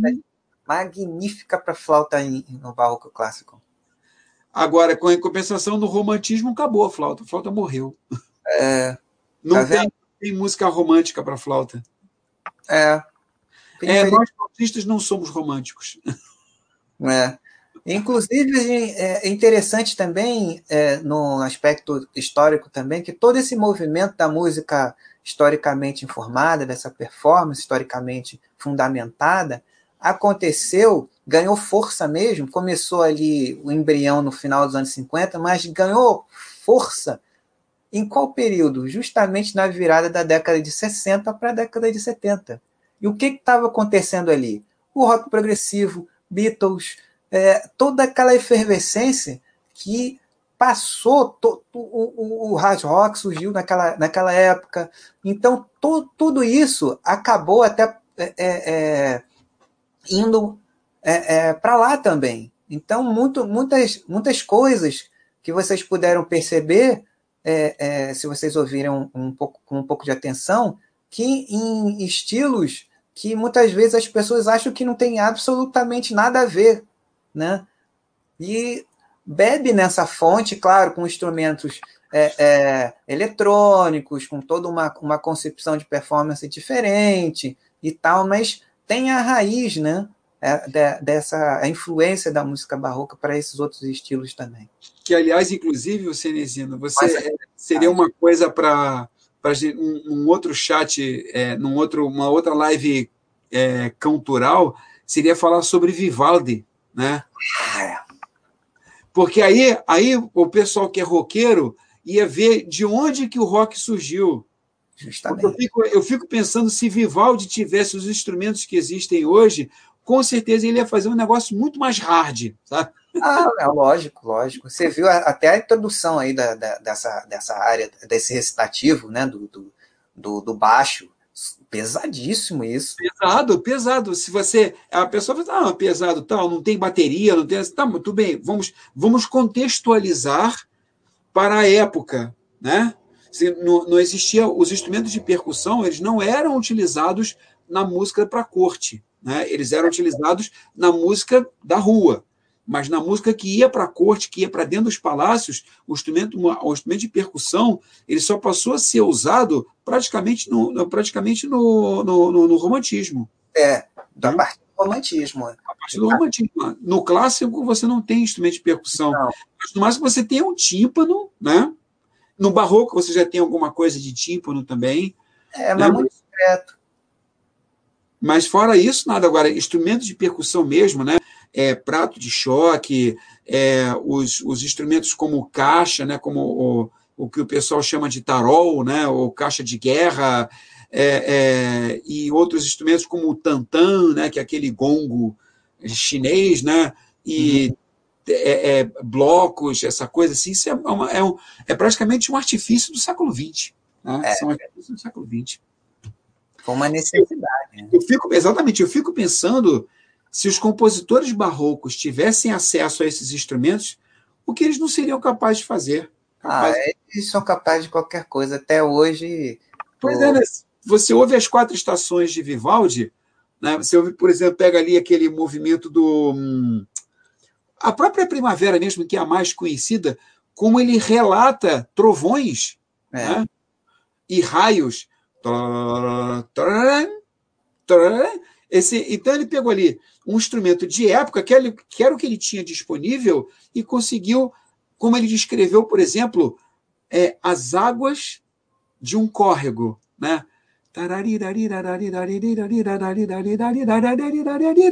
Parece que você está ouvindo a água correndo ali. É. Né? Bom, e Vivaldi é, uma, é, um, é um capítulo à parte. É verdade, é verdade, é verdade. Muita, muito, muita coisa, né? Todos eles, né? O próprio Handel tem lá essa música aquática, tem a música para fogos de artifício, que é, um, que é uma coisa é, incrível, né? E, e, por aí vai, né?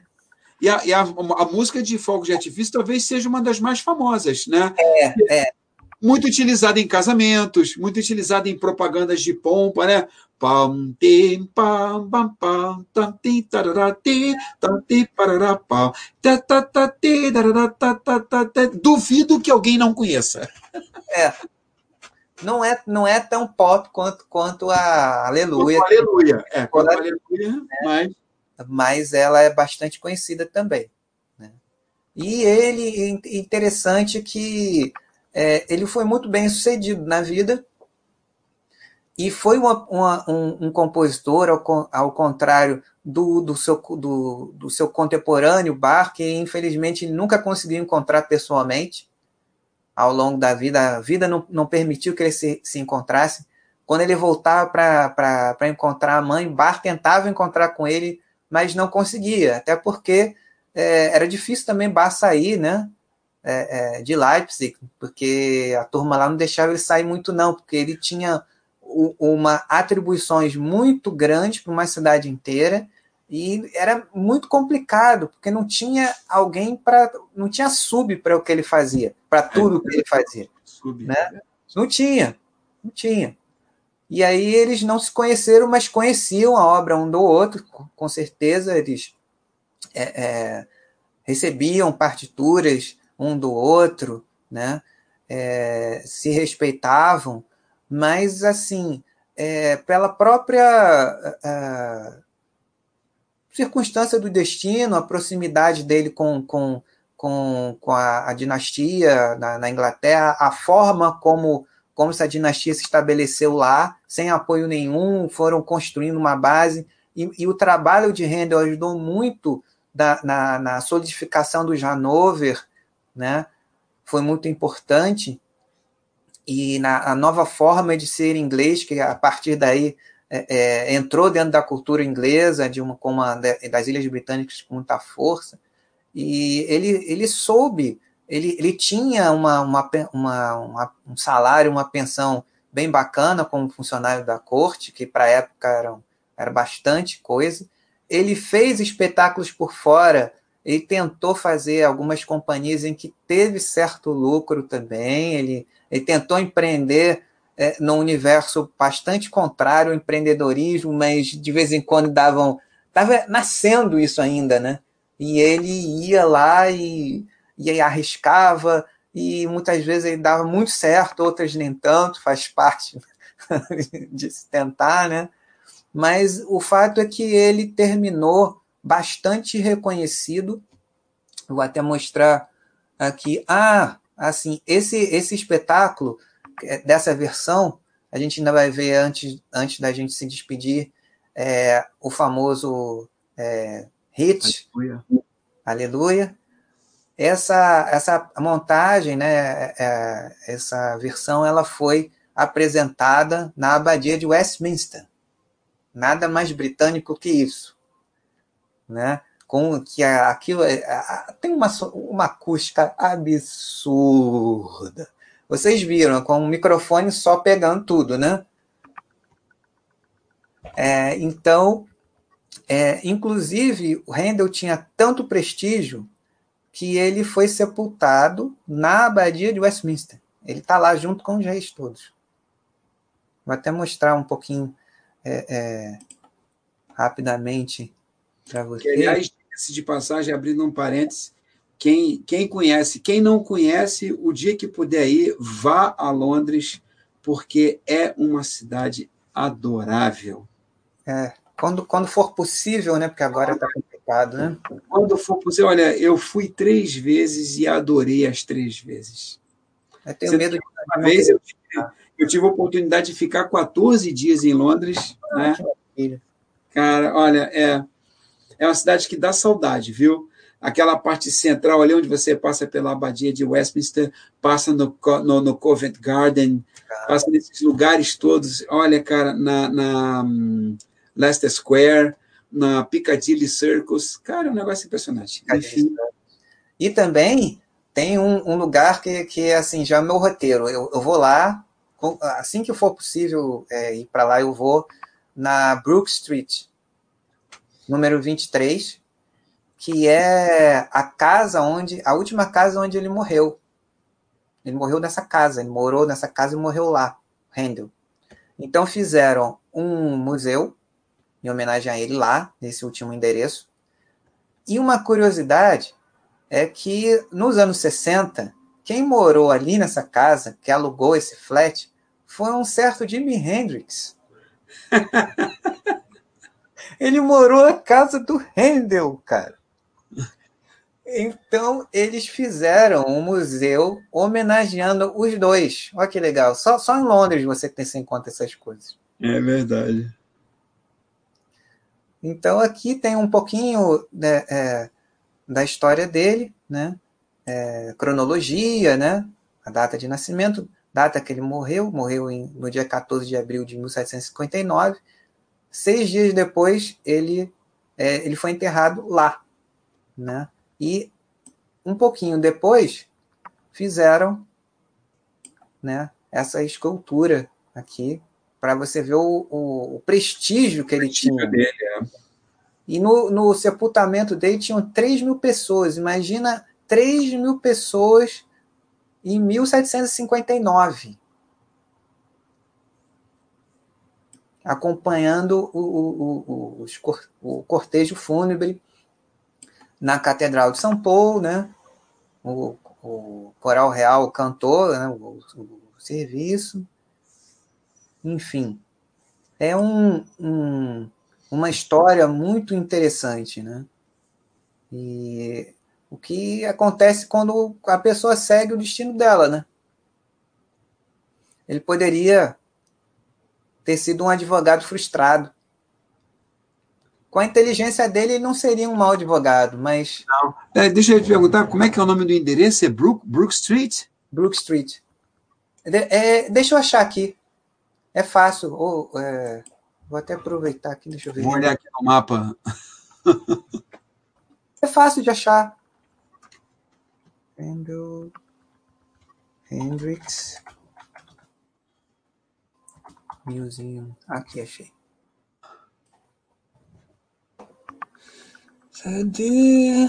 Aqui, Handel Hendrix. Tá aqui. Accept. Poxa, fica pertinho da Oxford Street. Fica. Essa arquitetura que vocês veem aqui ela começou na Inglaterra com o rei George I, o Jorge I, de Hanover.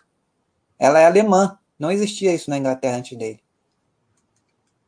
Essas casas, esse formato que não tinha. É, acho, que você, acho que você não está. Não, tá, não está. É... Não está aparecendo, não? Não, está aparecendo ainda a história de Handel. Ah, então deixa eu, deixa eu compartilhar aqui. é isso, é compartilhar. Fugiu a palavra. Deixa eu tirar aqui. Botar lá, porque eu achei que tinha entrado junto. Deixa eu mostrar aqui. Aqui. Pronto. Vamos compartilhar a tela. agora sim. Essa aqui que eu estava falando. Isso, é. Essa é arquitetura georgiana, exatamente. É. Que a, a Inglaterra é toda mapeada assim, né? Você tem arquitetura georgiana, arquitetura vitoriana.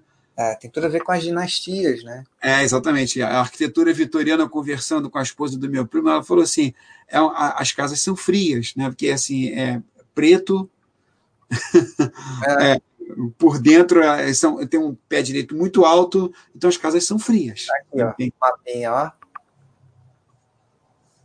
Isso, exatamente. Se você olhar para a direita, onde está escrito museu, você tem a Regent Street e depois a Oxford Street. Isso. Cara, é muito legal. Isso, esse centro de Londres, cara, é um negócio assim que você. E olha, é uma cidade cosmopolita, porque você ouve idiomas do mundo inteiro. Mundo inteiro. Você nem acha que está na Inglaterra, acho que eu não tô, eu acho que eu vim para o lugar errado. Ah, exatamente. Não, você. Nem inglês aqui, nem, nem, nem, ninguém falando inglês aqui. Ninguém fala, acredite, cara, ninguém fala inglês ali, né? Nesse centro aí, ninguém fala inglês. ninguém. Não vem querer falar inglês, não, porque não. Você encontra paquistanês, indiano, é, russos, é, israelenses, árabe, árabe, você tropeça em árabe. É, entendeu? Inclusive, aqui na, na, na, própria Regent Street, quando você vai em direção aqui onde está escrito Bond Street, né, uhum. você tem uma avenida aqui que você tem vários restaurantes árabes né? E você vê o menu escrito em árabe, não tem nada escrito em inglês, não. Se vira. Se não souber ler árabe, meu amigo, nem entra. Porque... É, a experiência de você né, é, estar na, na, na, no, no, ambiente árabe em Londres, tem muito isso lá, né? Tem, tem, tem sim. É, é o segundo, atualmente é o segundo idioma mais falado em Londres, é o árabe. Legal. É impressionante. Mas aí é isso. Esse é um lugar assim fantástico, né? Porque tem é, é muito interessante essa, essa, curiosidade da vida. Né? Olha só onde o Hendrix foi parar. Cara. Acredito que tenha sido proposital, meu amigo. Cara, isso deve ter, um, tem, tem uma razão a, a, a, além da imaginação nisso, não é possível. Né? Porque ele era um ET nos Estados Unidos. Ele só passou a ser o Hendrix que a gente conhece depois que ele foi para Londres. Levaram ele para lá.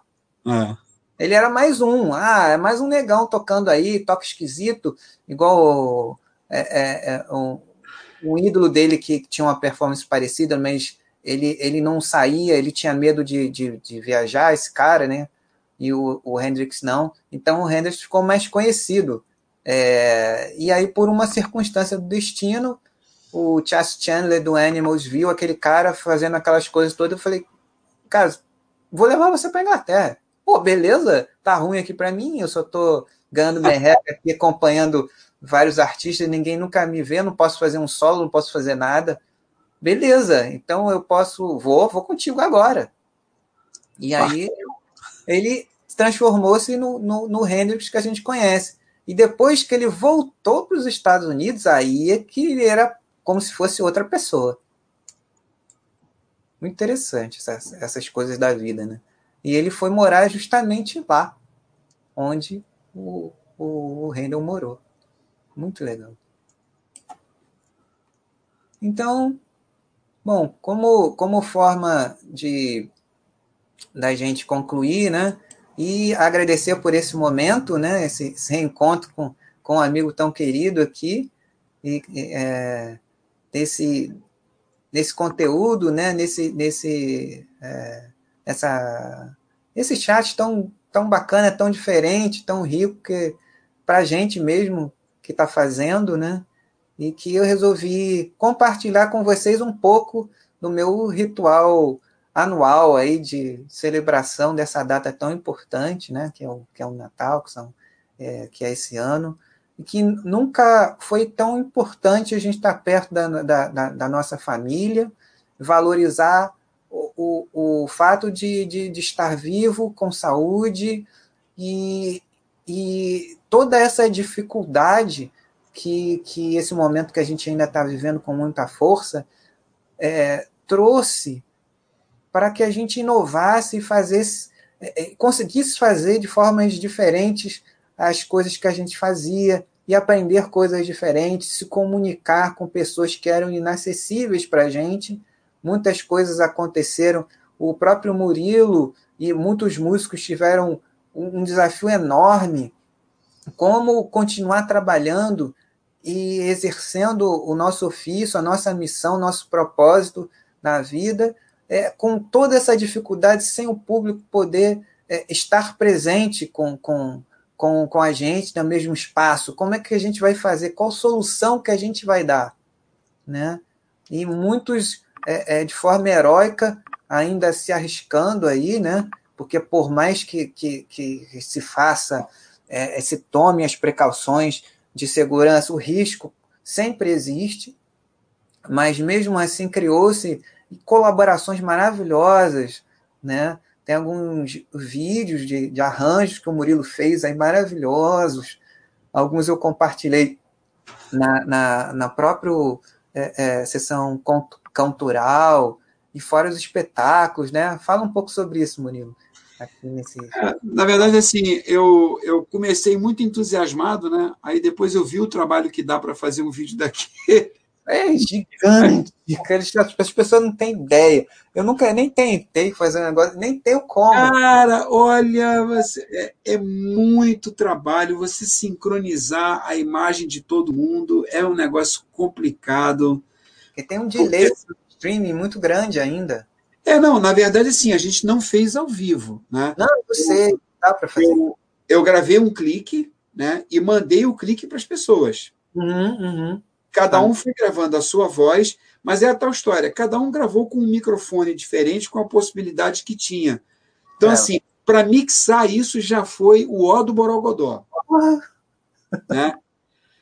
Muito e aí, depois, o que, que você faz? Né? Você, você tem ali aquela trilha mixada com todas as vozes. E é essa trilha que vai valer para o vídeo. E aí você tem que sincronizar a imagem na, na trilha de som. Nossa, isso é um trabalho horroroso. Cara, é muito trabalho. É muito trabalho porque é, uma, é por causa da limitação da máquina. Esses, é. esses programas é, de edição de vídeo, eles são muito pesados. São muito pesados. E quando você começa a colocar trilha de vídeo em cima de trilha de vídeo, vídeo, mas é, dá, cara, congela. É, a, a música está tocando e a imagem congelou, então você não sabe se está sincronizado ou não. Então, muitas vezes, assim, peraí, não, eu tenho que mandar renderizar, aí leva 15, 16, e um videozinho de 3 minutos, né? 16, 3, 16 minutos, 20, 25 minutos renderizando para você ver que não ficou sincronizado. Volta tudo de novo, anda um milímetro para trás, renderiza de novo, espera 20 minutos, ah, agora ficou no lugar. Cara, não, aí eu falei assim, não, chega, nunca mais. Não dá para mim mais, não. não, não, não. Eu botei lá no meu canal, não, vão ter outros vídeos, vai ter, aguardem, não sei o quê. Aguardem mesmo, aguardem, continue aguardando. Espera sentado, Ó, vai vir, vai vir, um dia vai vir, continua aguardando, vai vir. Muito complicado, cara, muito complicado. Eu já percebi que é, essas pessoas que fazem vídeo, é, têm canais no YouTube, eles têm uma equipe para trabalhar com eles, entende? Tem que ter, tem que ter, tem que ter. Para você lançar com, com, com, com a qualidade que a gente vê alguns, alguns canais, alguns vídeos, é, é, é, e da produção, às vezes, assim, mais seriada, mais, mais constante, é, não dá para fazer sozinho, cara. Não, não dá para fazer sozinho, não. Não dá, não. Não dá, não. Eu acompanho alguns canais muito bons, por sinal. A gente tem o próprio canal do Fábio, eu acompanho do, eu acompanho uma nutricionista também. Os uhum. vídeos dela são fantásticos. Assim, é tudo muito é tudo muito compacto e muito muito bem escrito. A gente percebe tem, tem um roteiro escrito ali, sabe? Uma, uma, uma direção, mas também assim uma coisa assim é, tudo bem, mas pensa só, a, a, esses vídeos que a gente está falando agora é uma pessoa falando. Imagina Sim. vários instrumentos, várias vozes. Ah, não dá, cara. Não dá. É muito complicado. É, eu fico pensando assim, eu participei de alguns vídeos do pessoal da orquestra quando a gente estava é, meio aí na ameaça de um lockdown mesmo, né? Uhum. A gente tinha que mostrar serviço, né? É. A gente não podia ficar parado. É, e essa pandemia, cara, é, a profissão de músico foi uma das que ficou muito ameaçada. Né? Foi, foi, foi. Porque a gente ficou assim, e agora? Que a gente não pode ir para um teatro, não pode ir para uma sala de concerto, não pode fazer uma apresentação, a gente vai ter que se reinventar.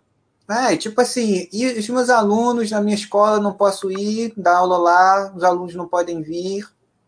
Muita gente não está aceitando aula por vídeo. Não, não, não vou pagar aula por vídeo, não. É.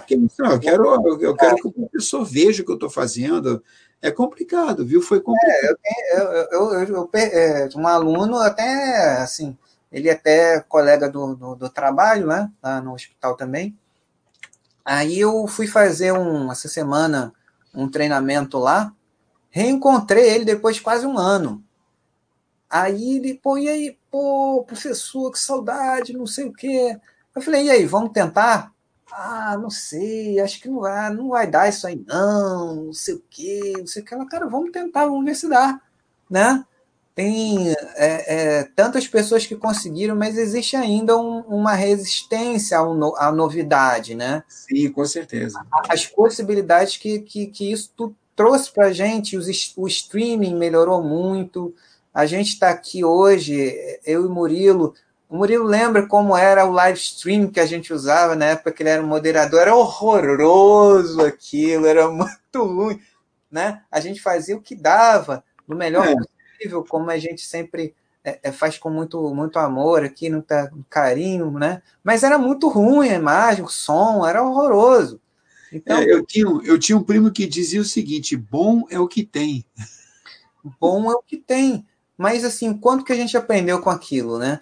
Mas é, eu, o que eu quis é, é, querendo dizer agora é que, que, como todo mundo teve que partir para isso, era a única solução, né? Então, as pessoas passaram a melhorar, dentro do possível, a, as possibilidades de se fazer isso, né? Com certeza, com certeza. Então, é isso, né? Esse, esse, esse chat é, é também uma forma de, novamente, de agradecer por estar aqui, por estar, né? Tô aqui, né? Sobrevivemos, estamos vivos aqui, chegando a mais um Natal, virando mais um ano, né? Perspectivas de, de melhor administrar essa situação que a gente está vivendo, para que é, é, a gente tenha mais possibilidades de, de alguma forma, voltar a, a, a ter um contato mais próximo fisicamente também, embora a proximidade ela exista por esses meios aqui, né, como a gente está fazendo aqui. E para a gente se despedir com, com todo esse agradecimento, eu vou colocar aqui nada mais apropriado do que o hit, né, da do que deve ser o, o, o, grande momento mais aguardado por todos. É, Natal.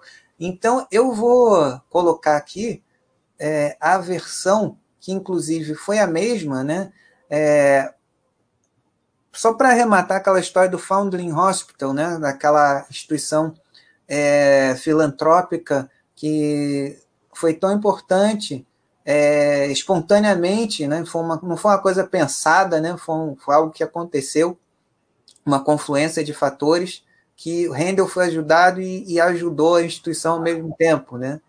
Então ele, ele como ele readaptava várias das, da, das obras que ele escreveu antes para outras situações, outras circunstâncias, para ele conseguir atender a demanda de trabalho enorme que ele tinha, ele é, rearranjou vários trechos do, do, do Messias para compor um hino para captar recursos para o início das atividades do orfanato, né? Mas o, o Aleluia, ele foi a única parte do, do, do Messias que ele não fez nenhuma modificação. E foi através da versão do hino para esse Foundling Hospital que o, o Aleluia ficou é, conhecido como hoje é. Né? Então, é, para que a gente se despeça, quer dizer alguma coisa antes para a gente é, colocar? Só agradecer. Só agradecer a você pelo convite, agradecer a Baster.com pela, pela oportunidade, agradecer a todos que, que estão aí nos assistindo, desejar a todos um excelente Natal e que 2021 venha aí com esperanças de um novo tempo para todos nós que a gente possa realmente ter aprendido alguma coisa nessa pandemia, né? que a gente possa ter aprendido a ser mais humilde, a ser mais humanos, né? É, a ser, a pensar de forma igual, porque o vírus mostrou que não tem classe social, não tem raça, não tem idade. Entendeu? Não tem endereço, não tem sobrenome. Quem pegou sabe o, o, o que sofreu e a gente só lamenta por aqueles que não, que não vão estar mais aqui para contar a história. É verdade. É isso, pessoal.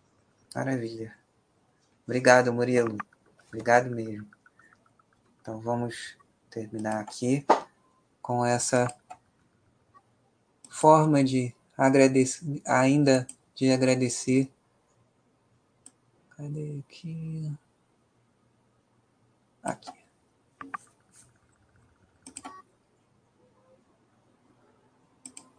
É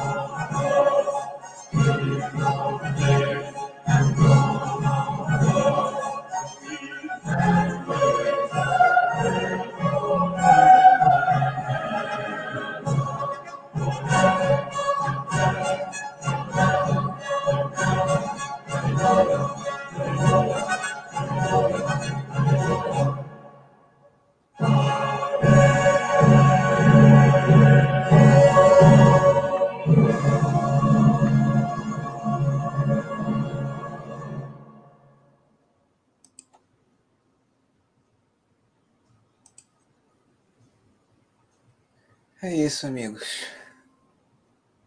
Excelente 2021 para vocês. E nos vemos por aí. Obrigado por tudo. Obrigado, Murilo, Baster, todos os amigos aqui que tanto têm me proporcionado aprendizado e conhecer pessoas maravilhosas, como o amigo aqui e como vocês aí assistindo. Obrigado e nos vemos muitas vezes aí no próximo ano e com certeza nós faremos uh, mais chats culturais com outros temas aqui e espero contar com, com o Murilo para a gente poder trazer mais conteúdo para vocês. Né? É isso, amigos. Bom 2021 para todos.